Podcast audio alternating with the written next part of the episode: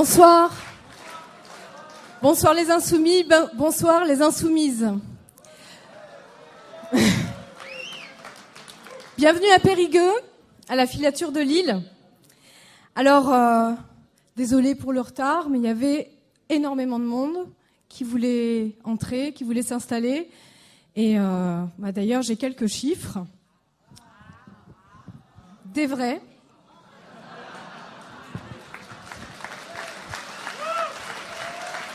Oui, oui. Nous sommes plus de 2000 ce soir. Bravo à vous.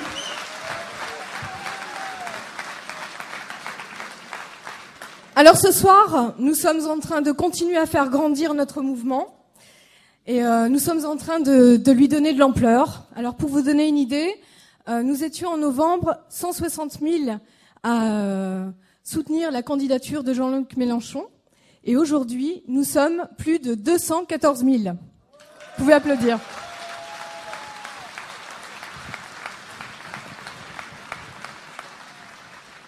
La France insoumise est devenue la première force politique du pays.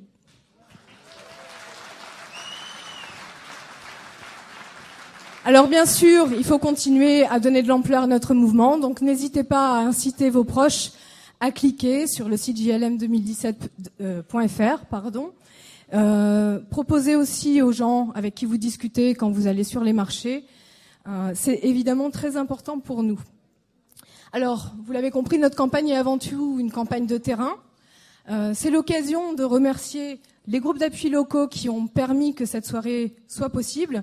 Hein, ils ont voulu tracter, ils sont allés coller des affiches, ils se sont vraiment mobilisés et on doit les remercier pour cela.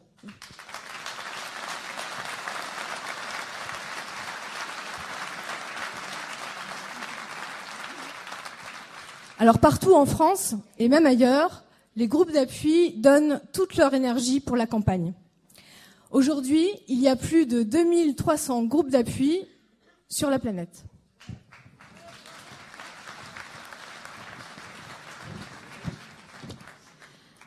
Alors c'est une campagne de terrain, évidemment, mais c'est aussi, vous le savez, une campagne sur les réseaux sociaux. Alors j'espère que plus personne n'ignore que Jean-Luc Mélenchon a sa chaîne. Sa chaîne YouTube. Voilà. Parfois imitée, mais jamais égalée. On a dépassé aujourd'hui les 180 000 abonnés.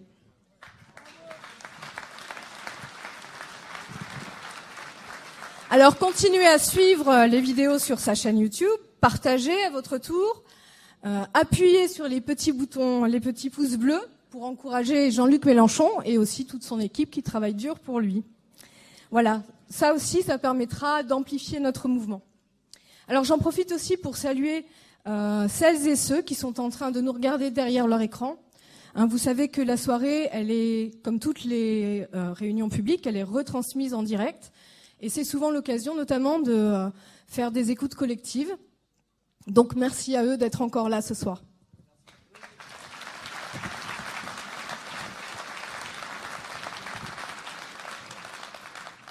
Donc vous le voyez, c'est une campagne d'implication et il y a mille façons de s'impliquer dans cette campagne.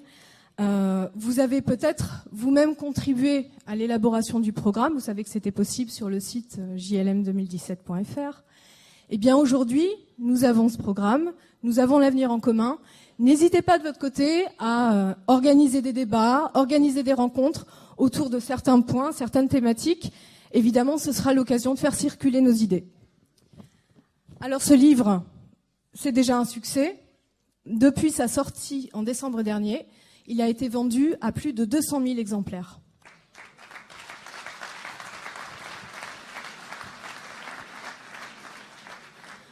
Alors pour compléter, vous pouvez aussi accéder euh, aux premiers livrets thématiques, qui sont des livrets qui permettent de détailler nos propositions.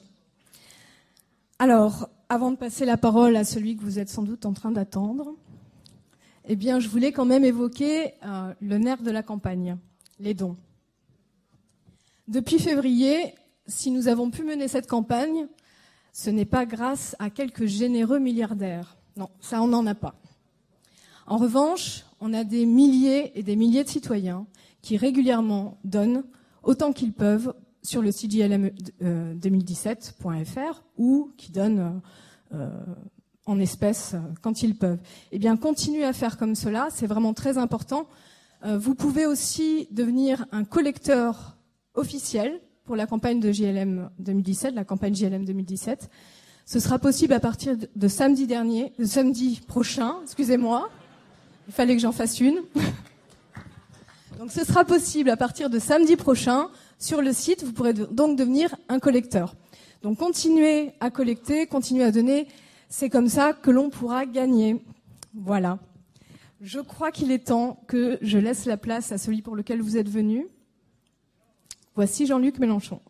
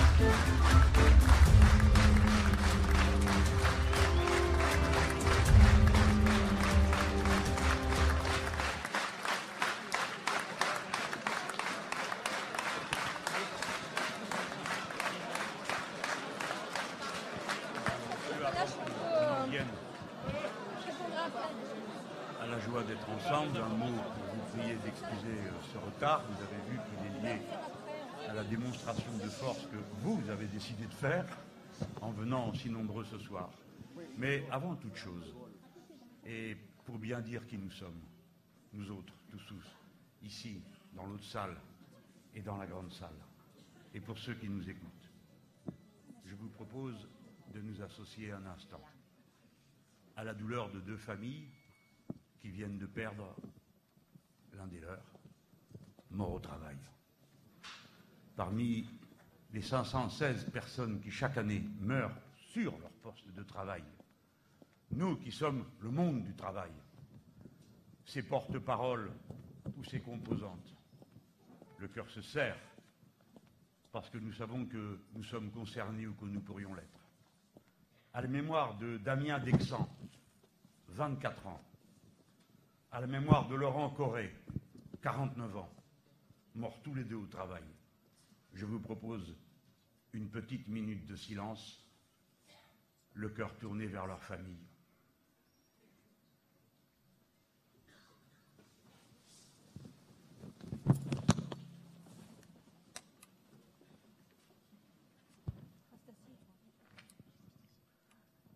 Merci.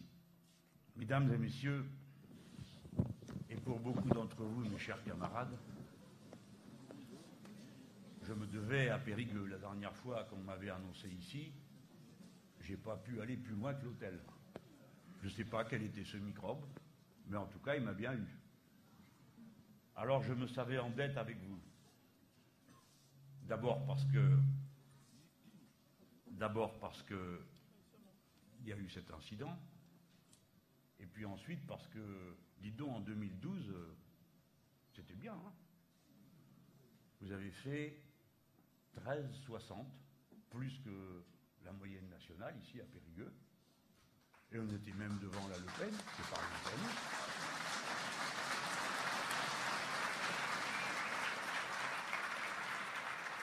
nous. Nous, on l'a jamais, jamais, jamais, jamais, on l'a dédiabolisé jamais.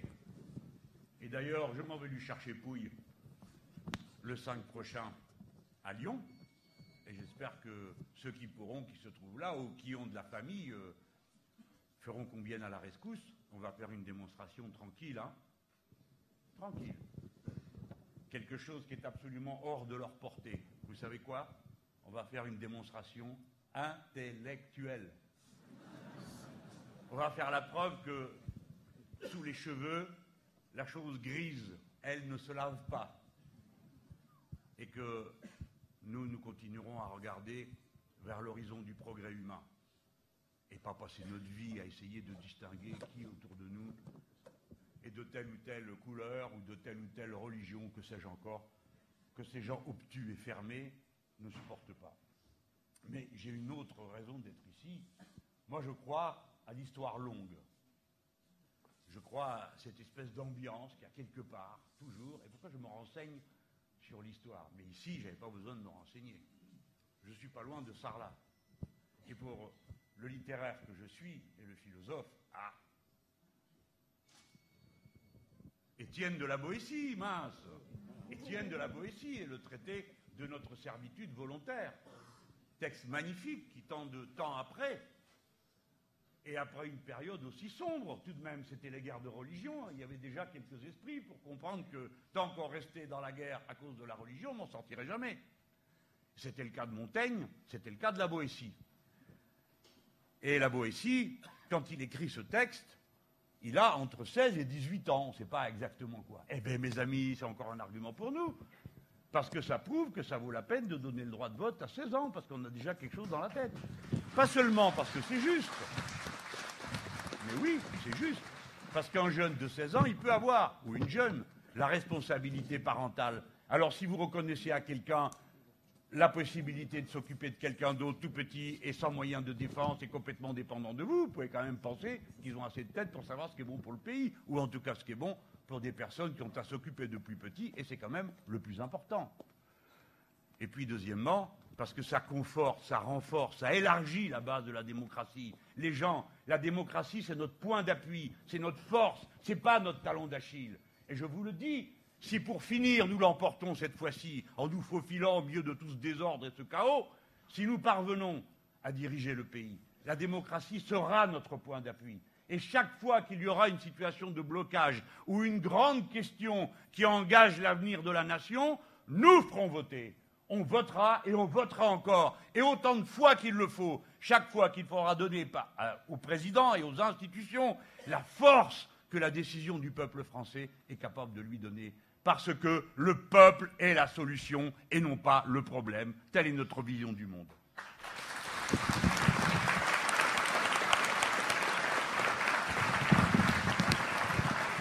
Moi, je suis bien content de cette campagne. Il y en a qui euh, regrettent et tout. Évidemment, moi, vous inquiétez pas, hein, je ne fatiguerai pas. Mais enfin, j'ai quand même commencé il y a presque un an sur le raisonnement que, compte tenu du bazar que ça allait être, parce que je connais quand même mon pays, et que le bazar, il vient pas seulement des responsables. Il vient du fait que la société a explosé sous le coup, les coups du précariat, de l'angoisse du lendemain, du chômage, d'une pauvreté dont on n'ose pas parler parce qu'on ne sait même pas le faire, vu que par chez nous, quand on est pauvre, on, se garde, on ne le dit pas, on le cache même des fois.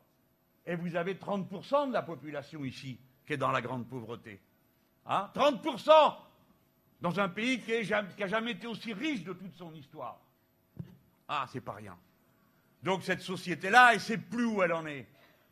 À la fin, ça se trouve que je vais à une manif, c'est moi qui me fais engueuler. Les gens disent oui, les politiques ceci, les politiques cela. Ça va, moi je suis un militant, je suis un homme engagé, un politique, je n'appartiens pas à la classe politique comme j'ai lu. Ça n'a pas de sens. En tout cas, ça n'en a pas pour moi. Mais les gens sont là, ils toupinent, ils tournent en rond, ils s'enragent et envoient tout balader. Et ne croient plus à rien et n'ont pas envie de se mobiliser.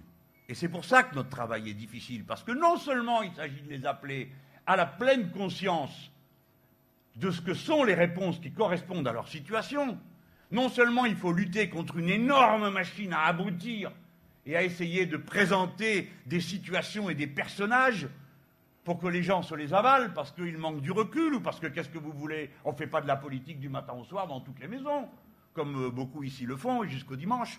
Hein au repas de famille et le reste, c'est pas comme ça partout.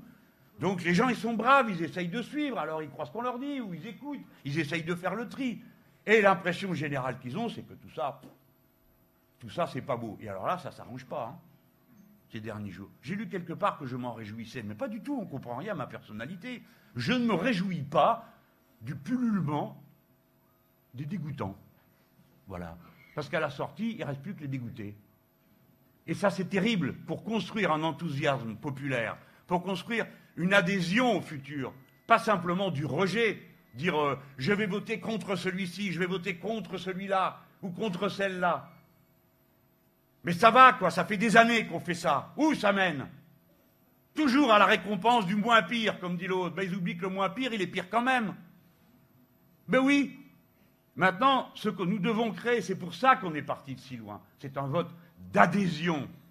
Nous avons un programme, l'avenir en commun. Ce programme, on ne l'a pas écrit sur un coin de table à deux ou trois. Il a une longue histoire. Et pour ceux qui connaissent l'histoire des idées, ils auront observé que progressivement, à travers la lutte, à travers la discussion, à travers deux élections présidentielles, nous avons construit ensemble une sorte de programme qu'on peut appeler de programme historique, comme il y a eu des programmes de cette nature dans le passé de l'histoire de France, dans la période où on a fondé la République, dans la période où le socialisme, en tant que courant d'idées, au sens le plus large du terme, incluant non seulement les membres du Parti socialiste, mais bien évidemment les communistes et combien d'autres, tout cela, à chaque étape, ont posé sur la table un ensemble d'objectifs, une vision du monde. Eh bien, nous, quand nous avons les sept points, que nous avons la refondation de la République pour abolir la monarchie présidentielle, lorsque nous avons la planification écologique, lorsque nous avons le retour au partage des richesses, lorsque nous avons la sortie des traités européens, en vue d'eux, etc., etc. Quand nous nous battons pour la paix et la sortie des organisations militaires qui nous entraînent dans les guerres, tout ça forme un tout. Et je demande qu'on y réfléchisse je demande, si j'ai une responsabilité en cette affaire, c'est de faire ça. Il faut y réfléchir, il faut lire avec soin. Et quand on ne comprend pas, parce que ça arrive, et il n'y a pas de honte à ne pas comprendre, eh bien on se le fait expliquer par l'autre qui a compris. Et moi j'en suis là, au même point que vous, sur des tas de sujets. Je ne sais pas, je me fais expliquer. Et ça prend du temps des fois, que je comprenne, compte tenu de ce qui est ma formation. Alors évidemment, j'ai accumulé du savoir pendant toutes ces années, mais il a bien fallu que je commence un jour comme toi, là, qui est bien jeune. Hein eh bien oui, c'est comme ça que ça se passe. Il faut apprendre, comprendre. Parce que si nous l'emportons, après, ça va être mobilisation permanente pour faire passer le programme. Pas seulement pour aller dans la rue, mais pour au travail, là où on est. Qui croyez-vous qui sait mieux qu'un salarié ce qu'on doit faire pour changer dans les process de production?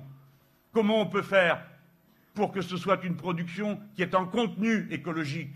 Eh bien, c'est forcément ceux qui sont devant le métier qui le savent. C'est pas je ne sais quelle tête d'œuvre, ça, ça va, on est au courant, on a vu. Il y a eu assez de désastres comme ça.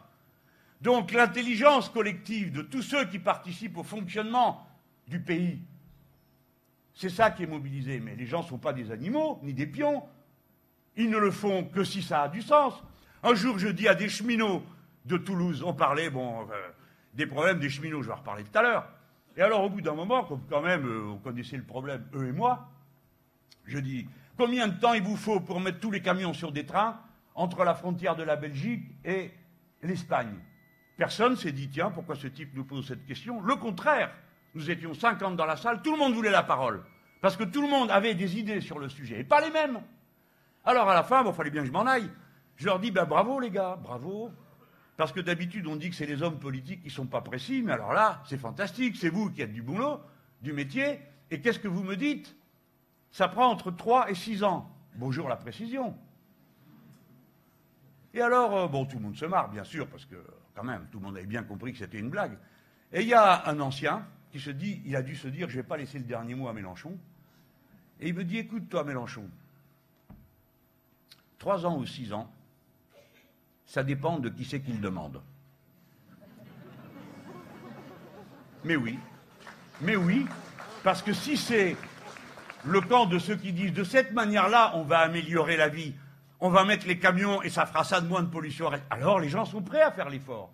C'est pourquoi ce n'est pas un ordre que je donne, une consigne, c'est que assimiler et comprendre le programme tel qu'il a été rédigé, tel qu'il est aujourd'hui, et les livrets qui l'accompagnent, ça fait partie de la tâche d'une élection.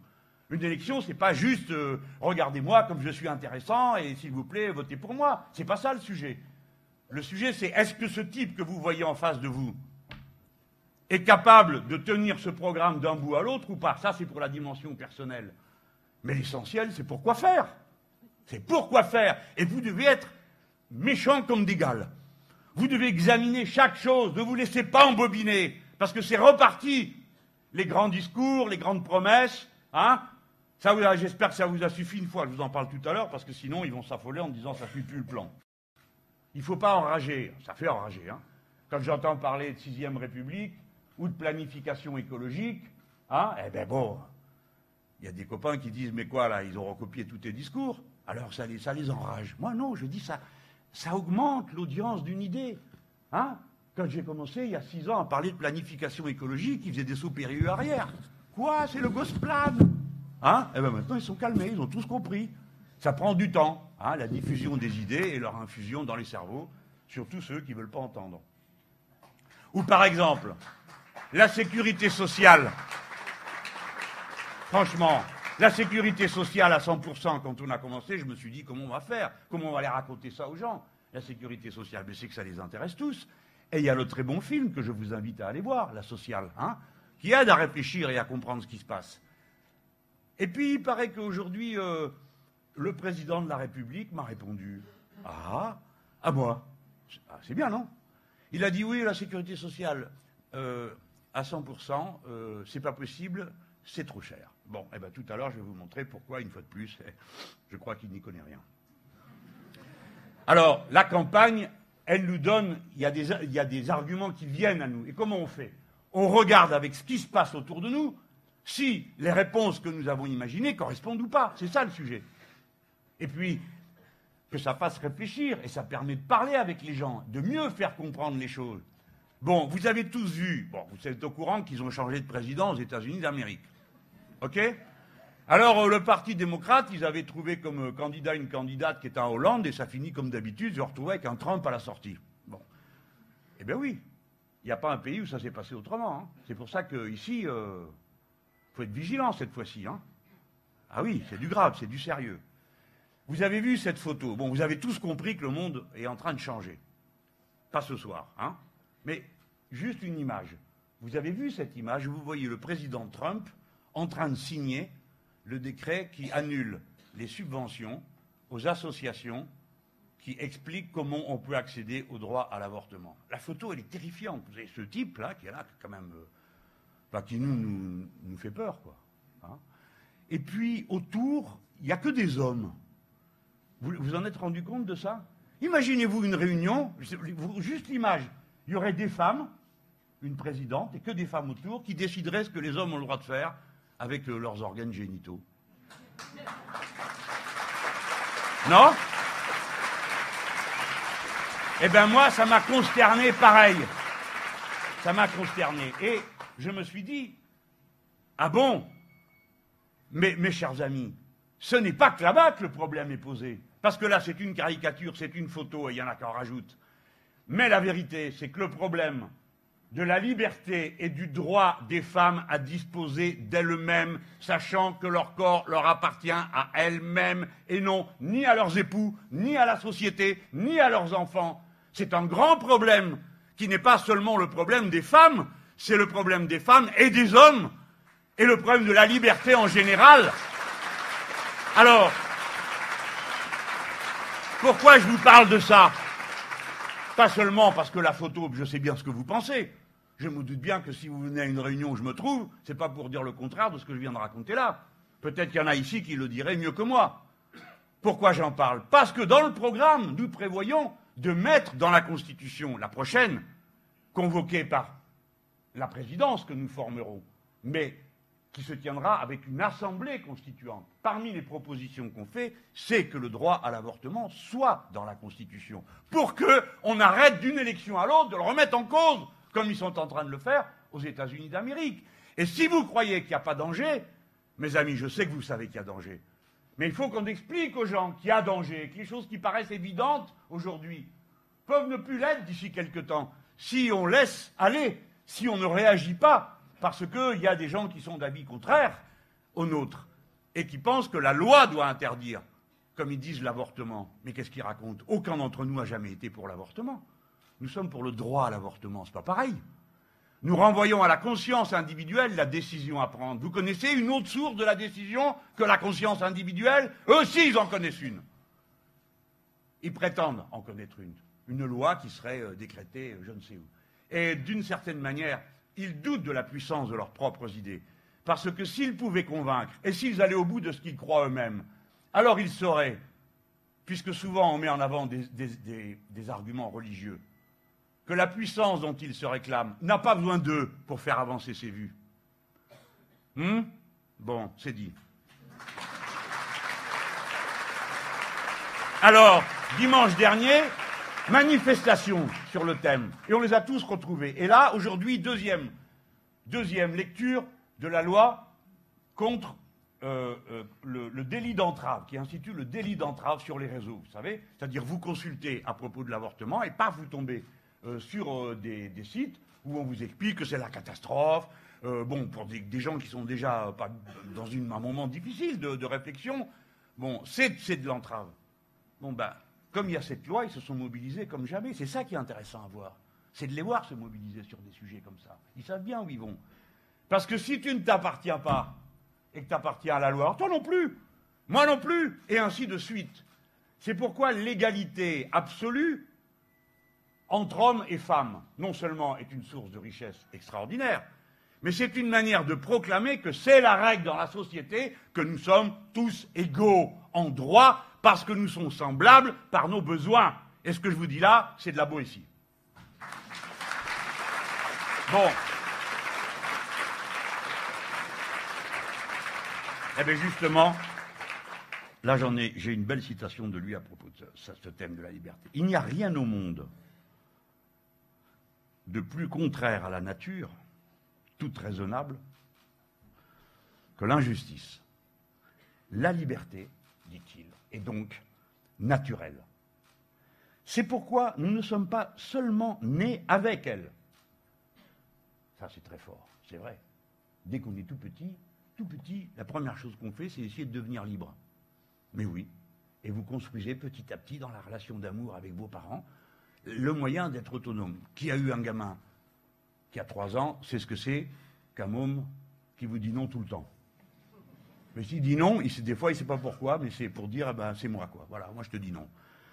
Bref, la liberté est donc naturelle. C'est pourquoi nous ne sommes pas seulement nés avec elle, mais aussi avec la passion de la défendre. Voilà. Voilà ce que nous sommes en train de faire dans cette campagne.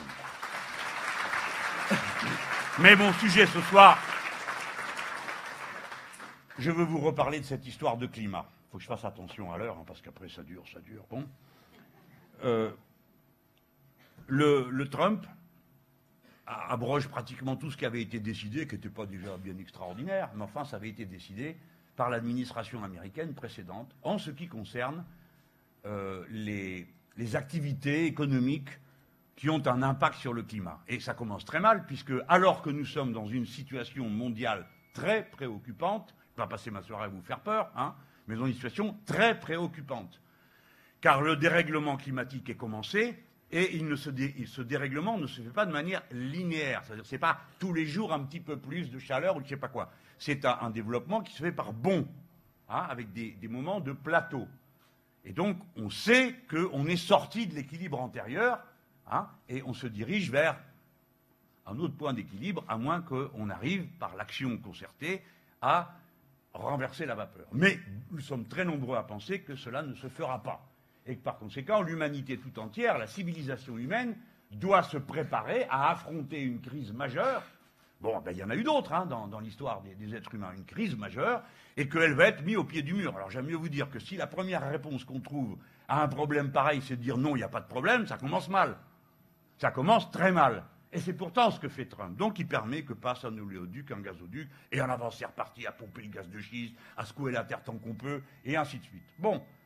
Alors, il fait ça, et en même temps, il décide d'annuler les accords euh, avec les pays du Pacifique, ce qui est dans sa logique d'agression à l'égard de la Chine et des autres pays de cette zone. Hein. Ça, je crois que tout le monde maintenant a compris qu'il est en train de tourner ses batteries de l'autre côté.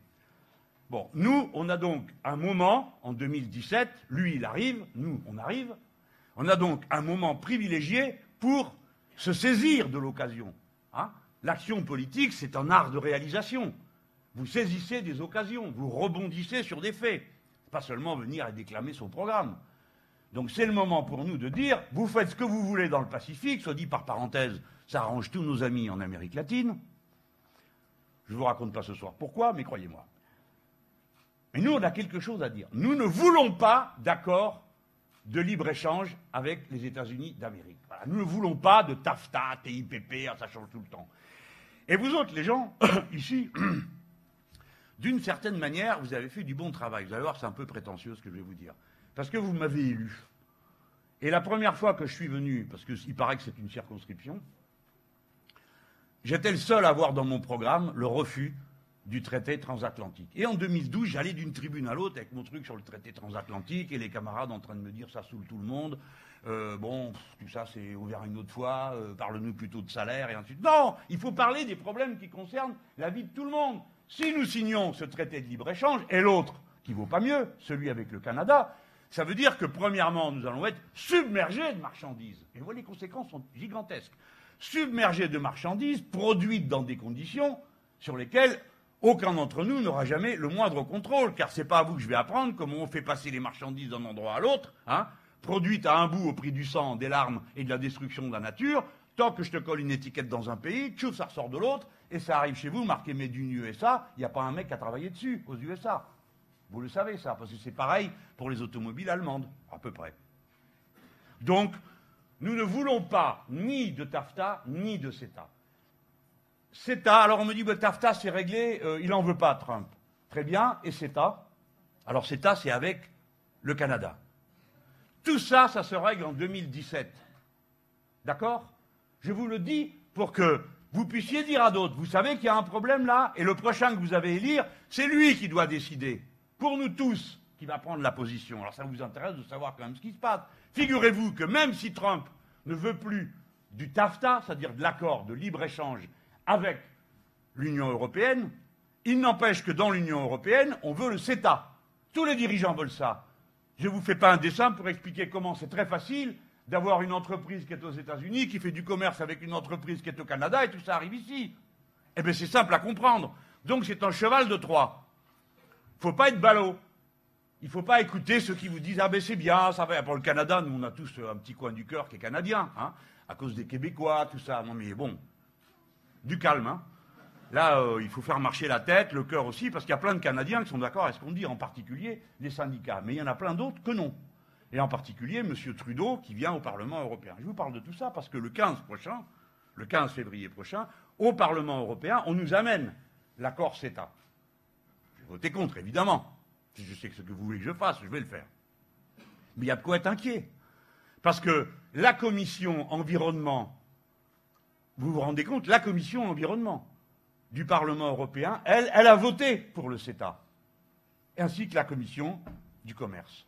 Par conséquent, l'affaire est mal engagée. Surtout que, quelque chose que vous ne savez pas, c'est que de toute façon, ils ont décidé que le CETA s'appliquerait, jusqu'à ce qu'on ait tous voté.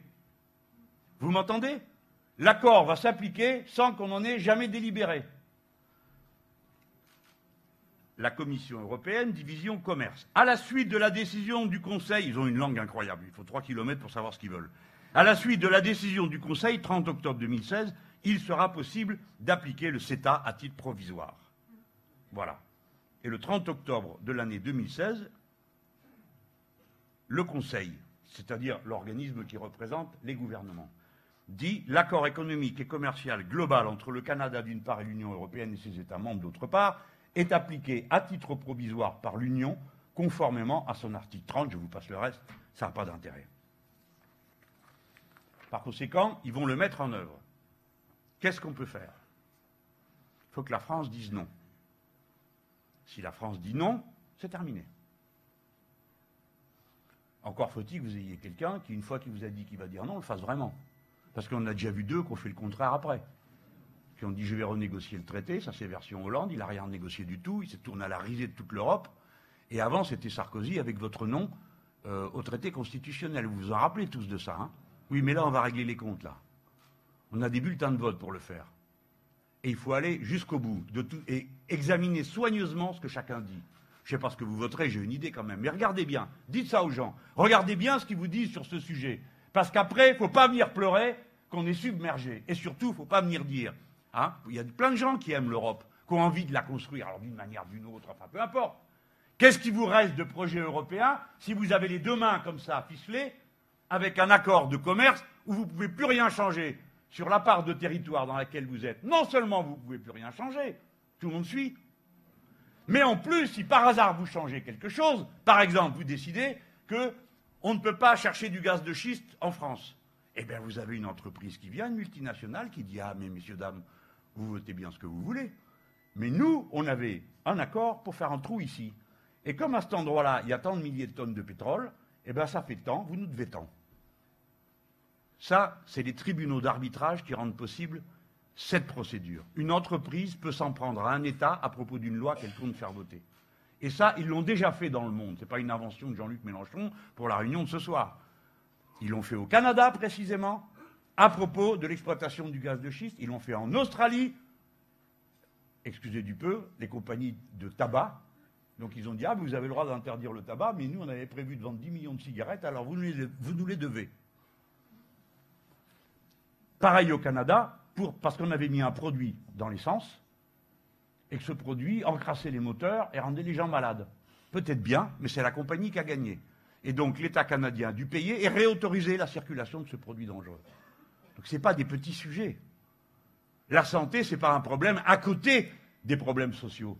C'est dans le cœur des problèmes sociaux. Parce que ça parle d'une chose, ça parle de notre vie, de notre possibilité d'en profiter et d'accéder au petit bonheur que la vie peut nous donner. Voilà. Alors, moi, vous connaissez ma position. C'est la même que la vôtre, je suppose. Mais ce n'est pas celle de tout le monde. Alors, il y a ceux qui parlent et à la fin, on n'a rien compris à ce qu'ils disaient. Je ne veux pas les nommer. Et puis, il y a ceux, au moins, quand ils parlent, on comprend ce qu'ils disent. Alors, voici M. Fillon. Au moins, c'est clair. Le CETA est un bon accord. Bah quoi? Il pense que c'est un bon accord, donc quiconque va voter pour Fillon est d'accord pour le CETA. Il ne faut pas dire Fillon, il est trop ceci, il est trop cela, sa femme.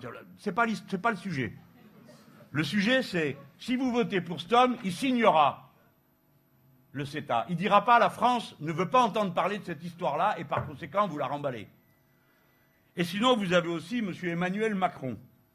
Je prends dans la même famille politique. Hein. Le texte non, mais je veux dire, la même famille, euh, vous avez compris, quoi, intellectuel, culturel, euh, ils pensent la même chose, quoi. D'ailleurs, le voilà. Emmanuel Macron, Mediapart, 2 novembre 2016, le texte du CETA n'a rien à voir avec le TAFTA. Ah bon? Ce traité améliore la situation. Voilà. Voilà. Et puis c'est pas tout, hein, parce que déjà avec ça, il y a de quoi. Il peut repartir habillé pour l'hiver dans cette salle mais il a complété. La réalité sur le traité canadien juridiquement, c'est qu'il n'y avait pas besoin de ratification au niveau national. Rentrez chez vous, les gens. Laissez faire M. Macron. Je suis pour la politique commerciale communautaire, c'est-à-dire pas de ratification dans notre pays, et du moment que le Conseil et les messieurs, dames, ont décidé, terminé, on se lavale. C'est pourquoi nous autres qui nous intéressons à une élection, on est là, on est un peu en avance. Hein. Beaucoup de gens vont s'y intéresser au mois de février, au mois de mars et jusqu'au bout. Nous, on a le temps d'expliquer ces choses-là.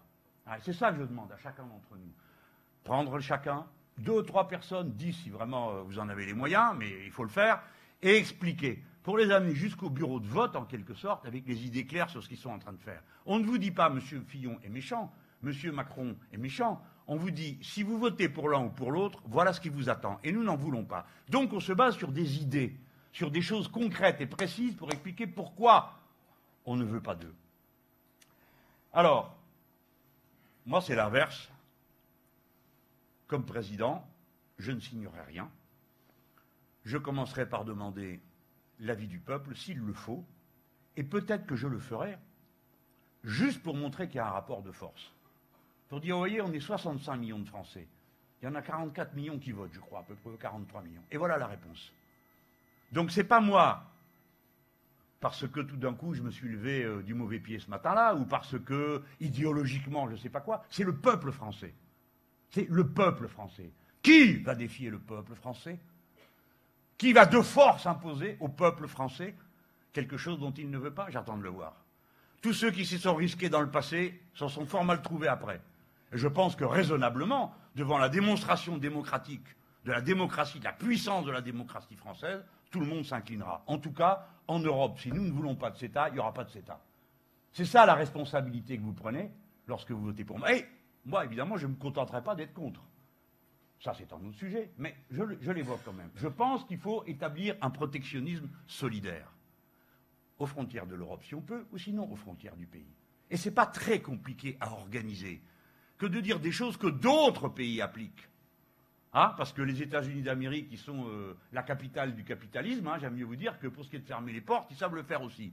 Mais nous, on va avoir un protectionnisme qui va être borné, un protectionnisme, comment dire, nationaliste, au sens de je m'enferme chez moi et je veux.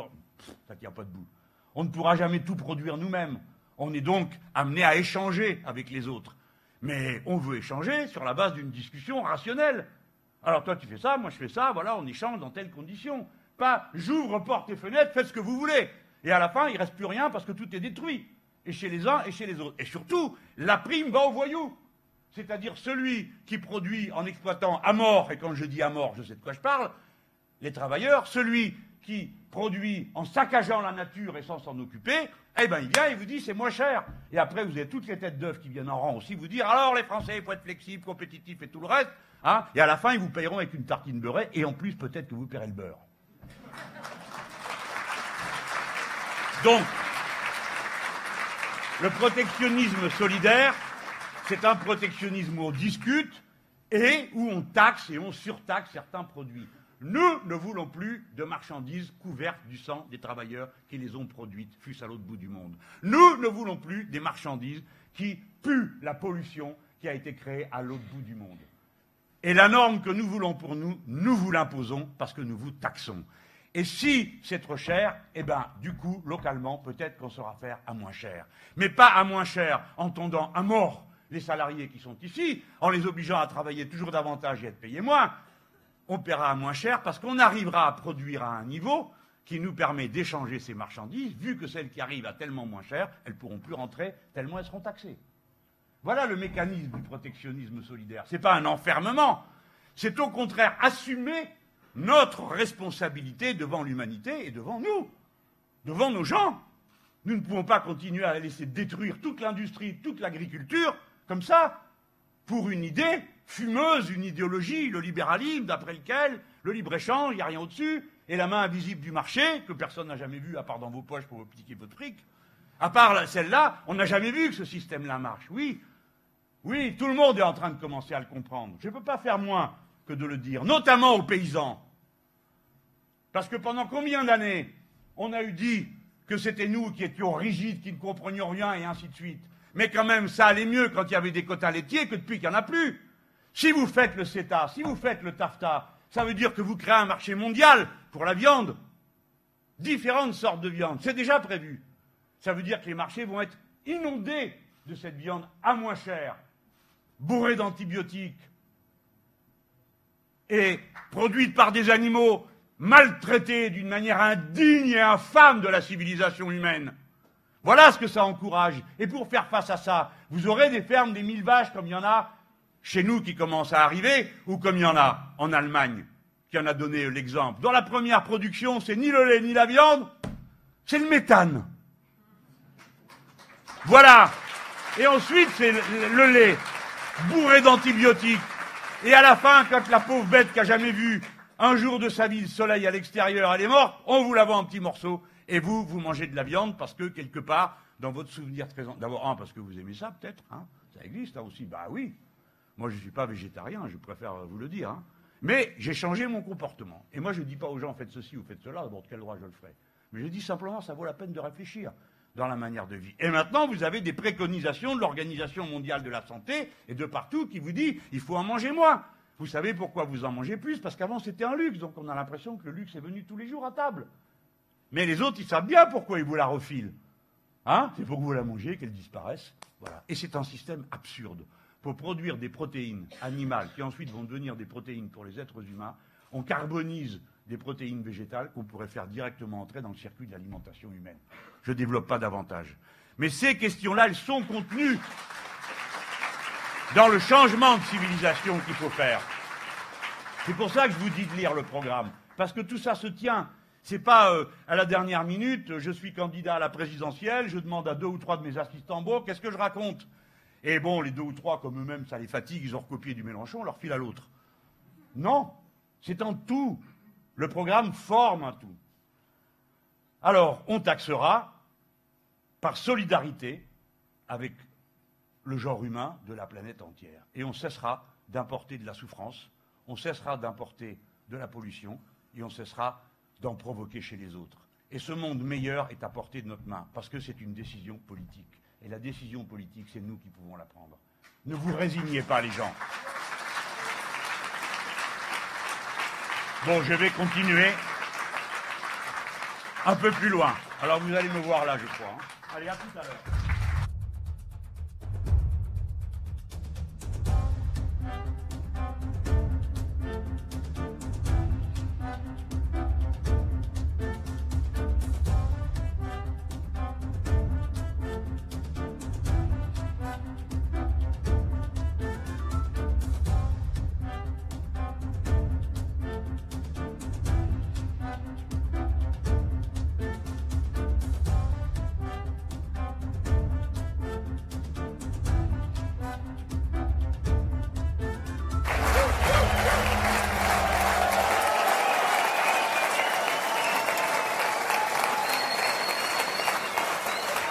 Bon. Merci, merci. Vous êtes très aimable. Ceux qui sont debout, ils n'ont vraiment pas de chance. Hein. Ça dure. Hein. Alors bon, j'ai dit du mal du président des États-Unis et de son irresponsabilité. Enfin, dans les jugements, quand on n'est pas très. qu'on n'est pas tout seul dans sa tête, on considère qu'il y a des circonstances atténuantes. Peut-être que cet homme doit être réellement convaincu que l'activité humaine n'a pas d'impact euh, sur euh, le, climat et sur la manière dont on va vivre dans ce monde. Vous vous rendez compte qu'à mesure j'annonce des mesures, parce que j'ai eu une discussion en préparant le, discours, parce que si je passe tout comme ça, on ne se rend pas compte. Ah, j'en ai déjà passé un certain nombre que je vous ai expliqué, le protectionnisme solidaire, le refus de TAFTA, le refus de CETA, euh, le droit de vote à 16 ans, hein, la cohérence du programme. Bon, je continue pour nous. Bon, voilà plusieurs jours, c'est pas que pour les Américains les questions de climat, hein. voilà plusieurs jours qu'on nous dit qu'il y a un pic de pollution.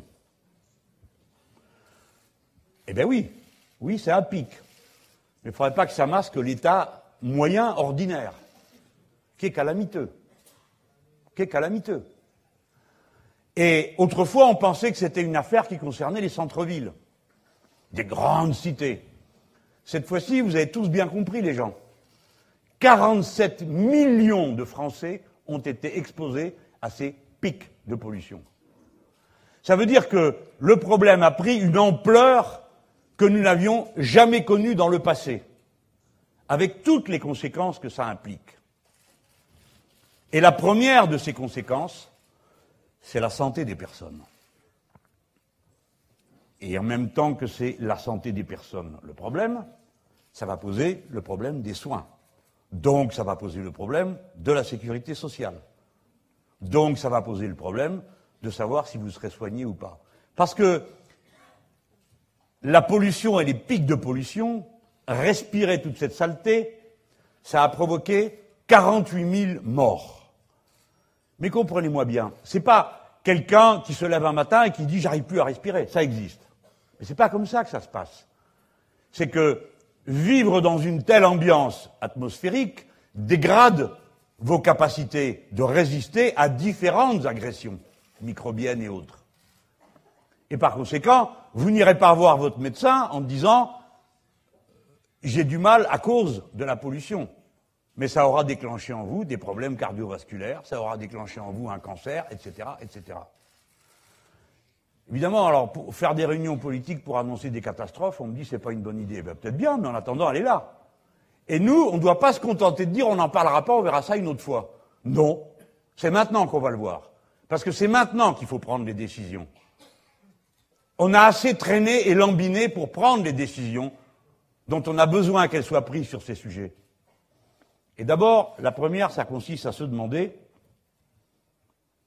s'il y a des gens qui ont toute leur tête. Parce que tout le monde ici, même celui ou celle qui n'est pas du tout écolo, mais quand même qui tend l'oreille, qui s'intéresse au monde dans lequel il vit, a entendu parler du problème que pose le diesel. Alors, il ne s'agit pas de montrer du doigt les gens qui ont du diesel, ils ont acheté des voitures à diesel parce que ça coûtait moins cher. Pas parce qu'ils avaient envie d'empoisonner les autres, ce n'était pas leur sujet. Bon. Mais maintenant, on a compris. Donc, on sait qu'on doit revenir à autre chose. Ce qui veut dire transformer les moteurs, transformer la manière de faire fonctionner les véhicules. Au passage, il faut qu'on s'interroge si ça a vraiment beaucoup de sens de continuer sans cesse ce type de locomotion. Je vais en parler dans un instant. Mais franchement, c'est une campagne électorale, hein, donc il faut dire les choses. Franchement, qu'est-ce que vous pensez de quelqu'un qui dit il ne faut pas faire la chasse au diesel Il reste au cœur de la politique industrielle française et du projet industriel français de la mobilisation environnementale. Je vois qu'il y en a qui ne suivent pas, parce que vous n'êtes pas assez moderne, branché et bondissant. Je recommence. Il ne faut pas faire la chasse au diesel. Vous aviez l'intention un matin de vous lever avec votre fusil pour aller courir après le diesel. Vous avez compris. Quand on dit il ne faut pas faire la chasse, ah, ça veut dire qu'il faut câliner. C'est une manière de montrer un comportement honteux. Le diesel reste au cœur de la politique industrielle française et du projet industriel français de la mobilité environnementale. Alors, à votre avis, qui c'est qui a dit ça? C'est drôle, comment ça se fait que vous pensez à lui? Eh oui, c'est M. Macron. Eh bien, bonne respiration si vous voulez. Mais vous pourrez dire aux gens, quand cette question sera posée, voilà la réponse qu'il y apporte. C'est donc pas une question personnelle. C'est que cet homme n'a pas compris la nature du problème qui se pose à la civilisation humaine et à la société française. Il ne l'a pas compris. Il ne sait pas de quoi on parle. Il ne sait pas ce qui est en train de se passer. Il est très dangereux de se confier à des gens qui n'ont pas une conscience de la réalité. C'est très dangereux. Surtout quand euh, il s'agit de quelqu'un qui a des pouvoirs aussi considérables que le monarque dans la Ve République. Alors,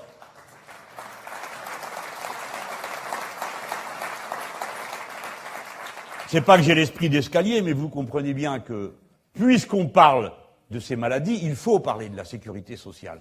Je ne vais, vais pas vous ennuyer deux heures avec ça. De toute façon, Peut-être que vous savez déjà à quoi vous en tenir avec notre projet. Dans le projet, l'avenir en commun, il est prévu un remboursement à 100%. Alors, chaque fois que je dis ça, vous connaissez le truc, hein, il y a le bouton. Avant, c'était, quel, quoi, quel que soit le sujet, c'était Madame Le Pen. Alors, euh, il pleut, et ah oui, vous dites comme Madame Le Pen. Euh, bon, alors là, on me dit, ah, vous dites comme Macron. Oui, c'est vrai. Alors, il faut bien réfléchir. Parce que nous, nous disons on va rembourser à 100% en étendant la sécurité sociale, c'est-à-dire en venant au projet initial de ceux qui l'ont fondé à la libération, quand les autres n'étaient plus en état de nous dire non.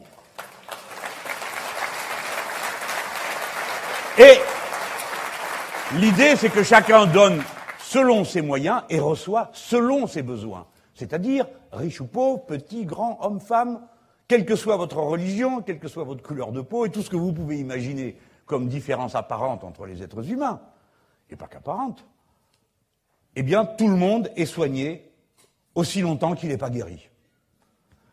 C'est pas rien. C'est pas rien. Alors, euh, j'ai dit tout à l'heure, il paraît que le président de la République à Poitiers a dit non, c'est pas possible. Ça coûte trop cher. Pardon, c'est la situation actuelle qui coûte trop cher. Il ne faudrait pas se tromper. Parce que, comme la sécurité sociale n'arrive pas à couvrir la dépense de santé dont vous avez besoin, vous êtes obligé d'aller dans des complémentaires. D'ailleurs, certaines sont obligatoires, hein, auprès de compagnies privées ou de mutuelles. Donc, je ne tourne pas autour du pot. Nous réintégrerons à l'intérieur de la sécurité sociale la totalité du champ des mutuelles et des assurances privées. Pour une raison facile à comprendre, pour une raison facile à comprendre, c'est que tout ça coûte beaucoup trop cher et n'est pas efficace. Qu'on traite deux fois un dossier, qu'il y a des frais de publicité gigantesques, au point qu'il y a un rapport de 1 à 3 ou à 4 ou à 5 entre la sécurité sociale et ce type de gestion des dossiers de maladie. Donc ce n'est pas vrai que ça coûte plus cher. On m'a dit, comme je suis sournois, en général, j'attends dans la, joute hein, politique. Pour le reste du temps, je ne le suis pas du tout. Mais à chaque fois qu'on me dit ça coûte trop cher, mais je vous propose la réponse. Il n'y a pas besoin d'avoir la fiche que je vais vous lire maintenant. Et vous dites, ah bon? Alors comment ils font en Alsace-Moselle Parce que là-bas, ils le font. Donc, nous proposons d'étendre à toute la France le régime d'Alsace-Moselle pour ce qui concerne, bien sûr, la sécurité sociale et pas le concordat. Alors, l'autre jour, d'abord je règle un problème. Qu'est-ce que vous faites des gens qui travaillent? Bon, on les prend. On les prend dans la sécurité sociale. Et c'est de cette manière-là, ben, il y a du travail à faire. Hein. C'est du travail de plus qu'il y a à faire. Et puis les gens seront mieux traités s'il y a plus de monde pour s'occuper des dossiers. Hein. Les gens seront mieux traités et ceux qui travaillent aussi. Par conséquent, on y gagne. C'est trop beau, Monsieur Mélenchon. Vous ne pourrez pas le payer. Quand j'étais gamin, enfin gamin, on allait au porte-à-porte expliquer le programme commun. Pardon pour ceux qui n'aiment pas le programme commun, mais bon, à l'époque, moi, voilà, j'étais là-dedans. J'étais bien content d'ailleurs. Alors on disait aux gens, on va faire la retraite à 60 ans. Les gens disaient, ben oui, c'est bien, ça serait une bonne idée, ça ne sera pas pour nous, mais vous êtes jeunes, c'est bien d'y croire. Hein. on l'a fait, non? Bon. Alors, quand je dis on va faire la sécurité sociale à 100% et en intégrant tout le circuit, ben, il y a des gens qui se disent euh, Oh, c'est bien. Bon, on me dit plus, vous êtes jeune, vous pouvez y croire, mais bon. On me dit euh, Oui, bon, euh, d'accord, c'est un peu. Mais moi, je ne suis pas en train de vous proposer quelque chose que dans huit jours, vous allez me voir en rabattre la moitié, comme d'autres ont fait. Hein ben oui, parce qu'une aventure qui commence par le revenu universel et qui termine par le RSA amélioré, euh, excusez-moi, mais c'est pas très sérieux. Hein. Je préfère le dire. Ni non plus l'autre, là. Celui-là aussi, il est pas mal. Avec son revenu décent. Mais les gens se rendent même plus compte de ce qu'ils disent.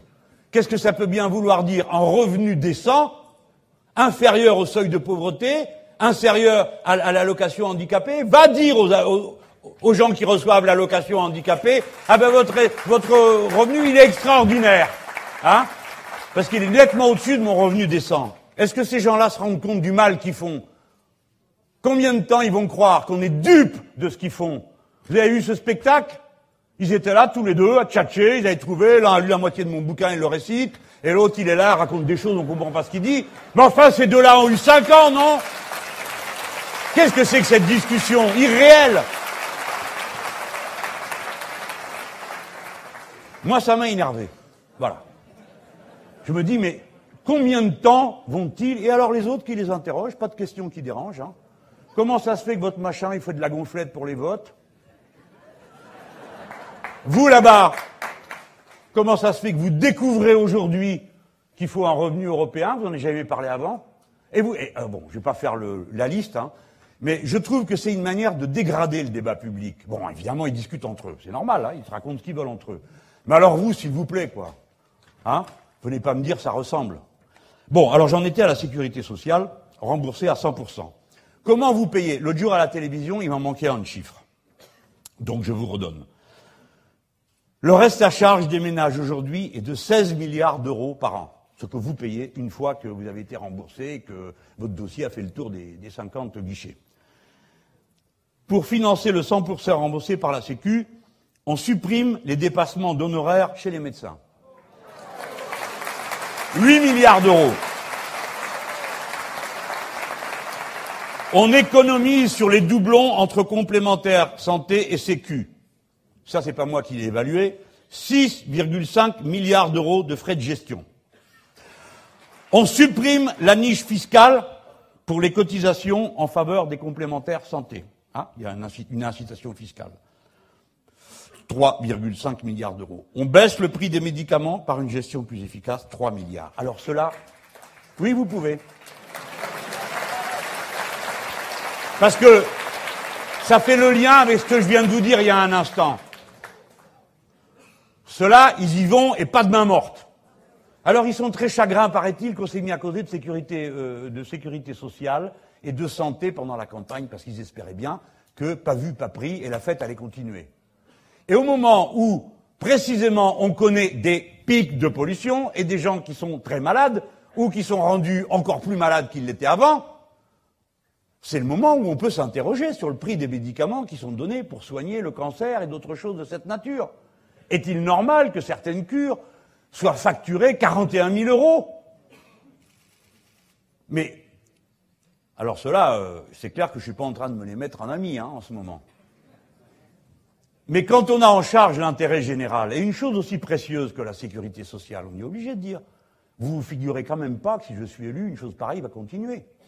Et il y a des moyens légaux pour faire arrêter ce scandale. Et d'abord, nous pouvons à tout moment aussi faire des produits génériques si nous le décidons. Donc, ou bien les gens sont raisonnables, ou bien à notre tour, nous pourrions devenir déraisonnables à leurs yeux. Parce que ce qu'ils font là n'est pas raisonnable. Continuer comme ça, le prix du médicament, parce que c'est facile de faire en sorte que les gens en prennent, et qu'on se remplit les poches, pour ensuite, dix minutes après, venir dire, il y en a marre de tous ces feignants qui se croient tout permis, et blablabla, et blablabla, contre la sécurité sociale.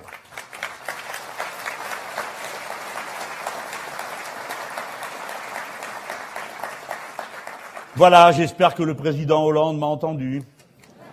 Non, mais parce qu'il a dit que c'était pas possible. Je viens de démontrer que c'était possible. Il dit que ça coûte trop cher. Non, monsieur, c'est ce qui se passe en ce moment qui coûte trop cher. Et vous avez vu que les gens ici, ils applaudissent dans la salle, et c'est pas parce qu'ils m'applaudissent moi, c'est parce qu'ils ont compris ce que je raconte et qu'ils sont d'accord. Voilà. Je le lui dis.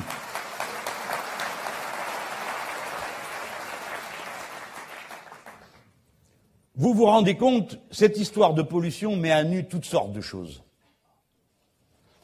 D'habitude, c'est nous qu'on accuse de vider les caisses, de provoquer des pénuries, et je ne sais quelle catastrophe, parce que eux, les très intelligents, ils savent bien gérer la société, la preuve, la vie merveilleuse que vous vivez, et nous, on ne sait rien faire, que des pénuries. Vous avez remarqué quand même, je pense que nous, on ne le remarque pas tout de suite, comment ils gèrent la crise dans laquelle nous sommes à propos de cette pollution? Parce que, mes amis, il ne faut pas être ridicule. On ne va pas commencer à se faire des scènes parce qu'il fait froid l'hiver et chaud l'été. Ni parce qu'il y a des saisons. Ah mais attendez, vous avez raison de rire. J'ai vu une fois sur le quai du RERB les malheureux de la RATP, les employés qui distribuent un train, ils avaient honte eux-mêmes. Ils disaient, ben, ça roule moins bien parce qu'il y a des feuilles mortes. On s'est dit, euh, Franchement, ça doit pas être la première fois que c'est l'automne. Donc, c'est quand même incroyable de les voir, les très intelligents, quand il fait froid. Mais c'est normal, c'est l'hiver.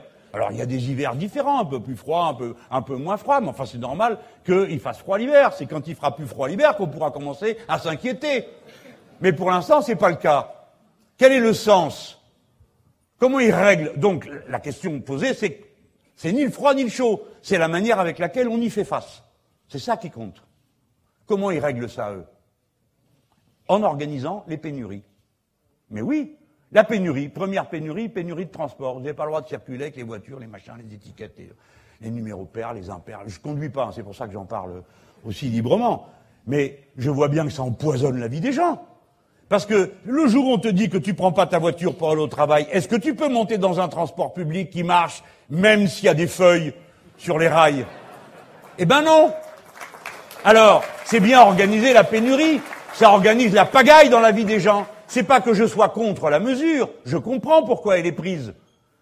On a le sens de l'intérêt général tous. On va pas avec des pancartes dire on, veut absolument euh, enfumer tout le monde. On dit mais qu'est-ce que c'est que cette farce? Si vous avez prévu que ça devait s'arrêter, vous devriez prévoir le mode de transport suivant. Vous ne le faites pas. Donc c'est nous que vous mettez dans une situation de pénurie avec des choses absurdes. On dit ah ben écoutez euh, c'est vrai, l'électricité, ça doit être pile poil ce qu'on produit avec ce qui est consommé. Si on ne produit pas assez, faut baisser la consommation. Allez, les gens, refroidissez chez vous pour pouvoir mieux voir la lumière dans le supermarché. C'est ça la société de consommation. C'est absurde. Peut-être que c'est parce que je suis un littéraire et que j'aime les textes et le récit. Mais en regardant tout ça, oui, c'est ce que je me suis dit, tout ça est absurde. Il n'y a plus de pilote dans l'avion. Il y a des gens qui prennent des petites décisions par-ci, par-là, mais personne qui a la vision d'ensemble et qui se dit qu'est-ce qu'on est en train de faire? Et comment on pourrait rectifier ça en profondeur? Comment on est entré dans ce cycle-là? Parce qu'on fait de l'électricité nucléaire, donc on est devenu le pays le plus thermosensible d'Europe. Il paraît qu'on devait être indépendant, approvisionné et tout le reste. Pour ce qui est de l'indépendance, hein, Comme il n'y a pas d'uranium chez nous, là on va le chercher. Nos relations avec les gens sont assez spéciales. Vous le savez ça Non mais c'est un argument qu'il faudrait sans être mettre sur la table. Je veux redire une chose. Bien sûr que je me moque. Je ne me moque pas des gens qui ont mis en place tout ça. Je ne me moque pas des techniciens. Je ne me moque pas des ingénieurs qui font tourner, femmes et hommes qui font tourner tout ce système depuis 40 ans sans qu'il y ait eu un incident majeur. Des petits incidents, il y en a eu. Je ne me moque pas d'eux. Ils ont fait leur travail avec conscience. Je le dis tout de suite pour que ça règle le problème de ceux d'entre vous qui pourraient se dire mais où il va comme ça? Vous le savez bien où je vais. C'est la sortie du nucléaire. Je vous dis clairement et franchement, il faut sortir du nucléaire. C'est trop dangereux. C'est devenu trop dangereux.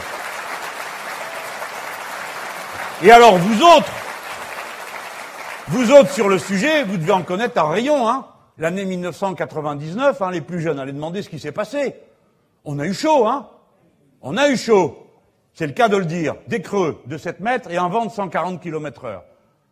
Eh ben, celui, je ne sais pas si c'est un homme ou une femme, qui a eu l'intelligence de comprendre que ça allait mal tourner et qu'il fallait arrêter la centrale, ce salarié-là, cette personne-là, c'est un héros. J'espère qu'on l'a décoré. J'espère qu'on lui a dit merci. Parce que ce jour-là, c'était la conscience professionnelle, à son plus haut niveau, qui était en jeu. Et c'est quelqu'un qui s'est pas dit, si j'arrête, combien ça va coûter? Il s'est dit, j'arrête parce que sinon c'est un désastre.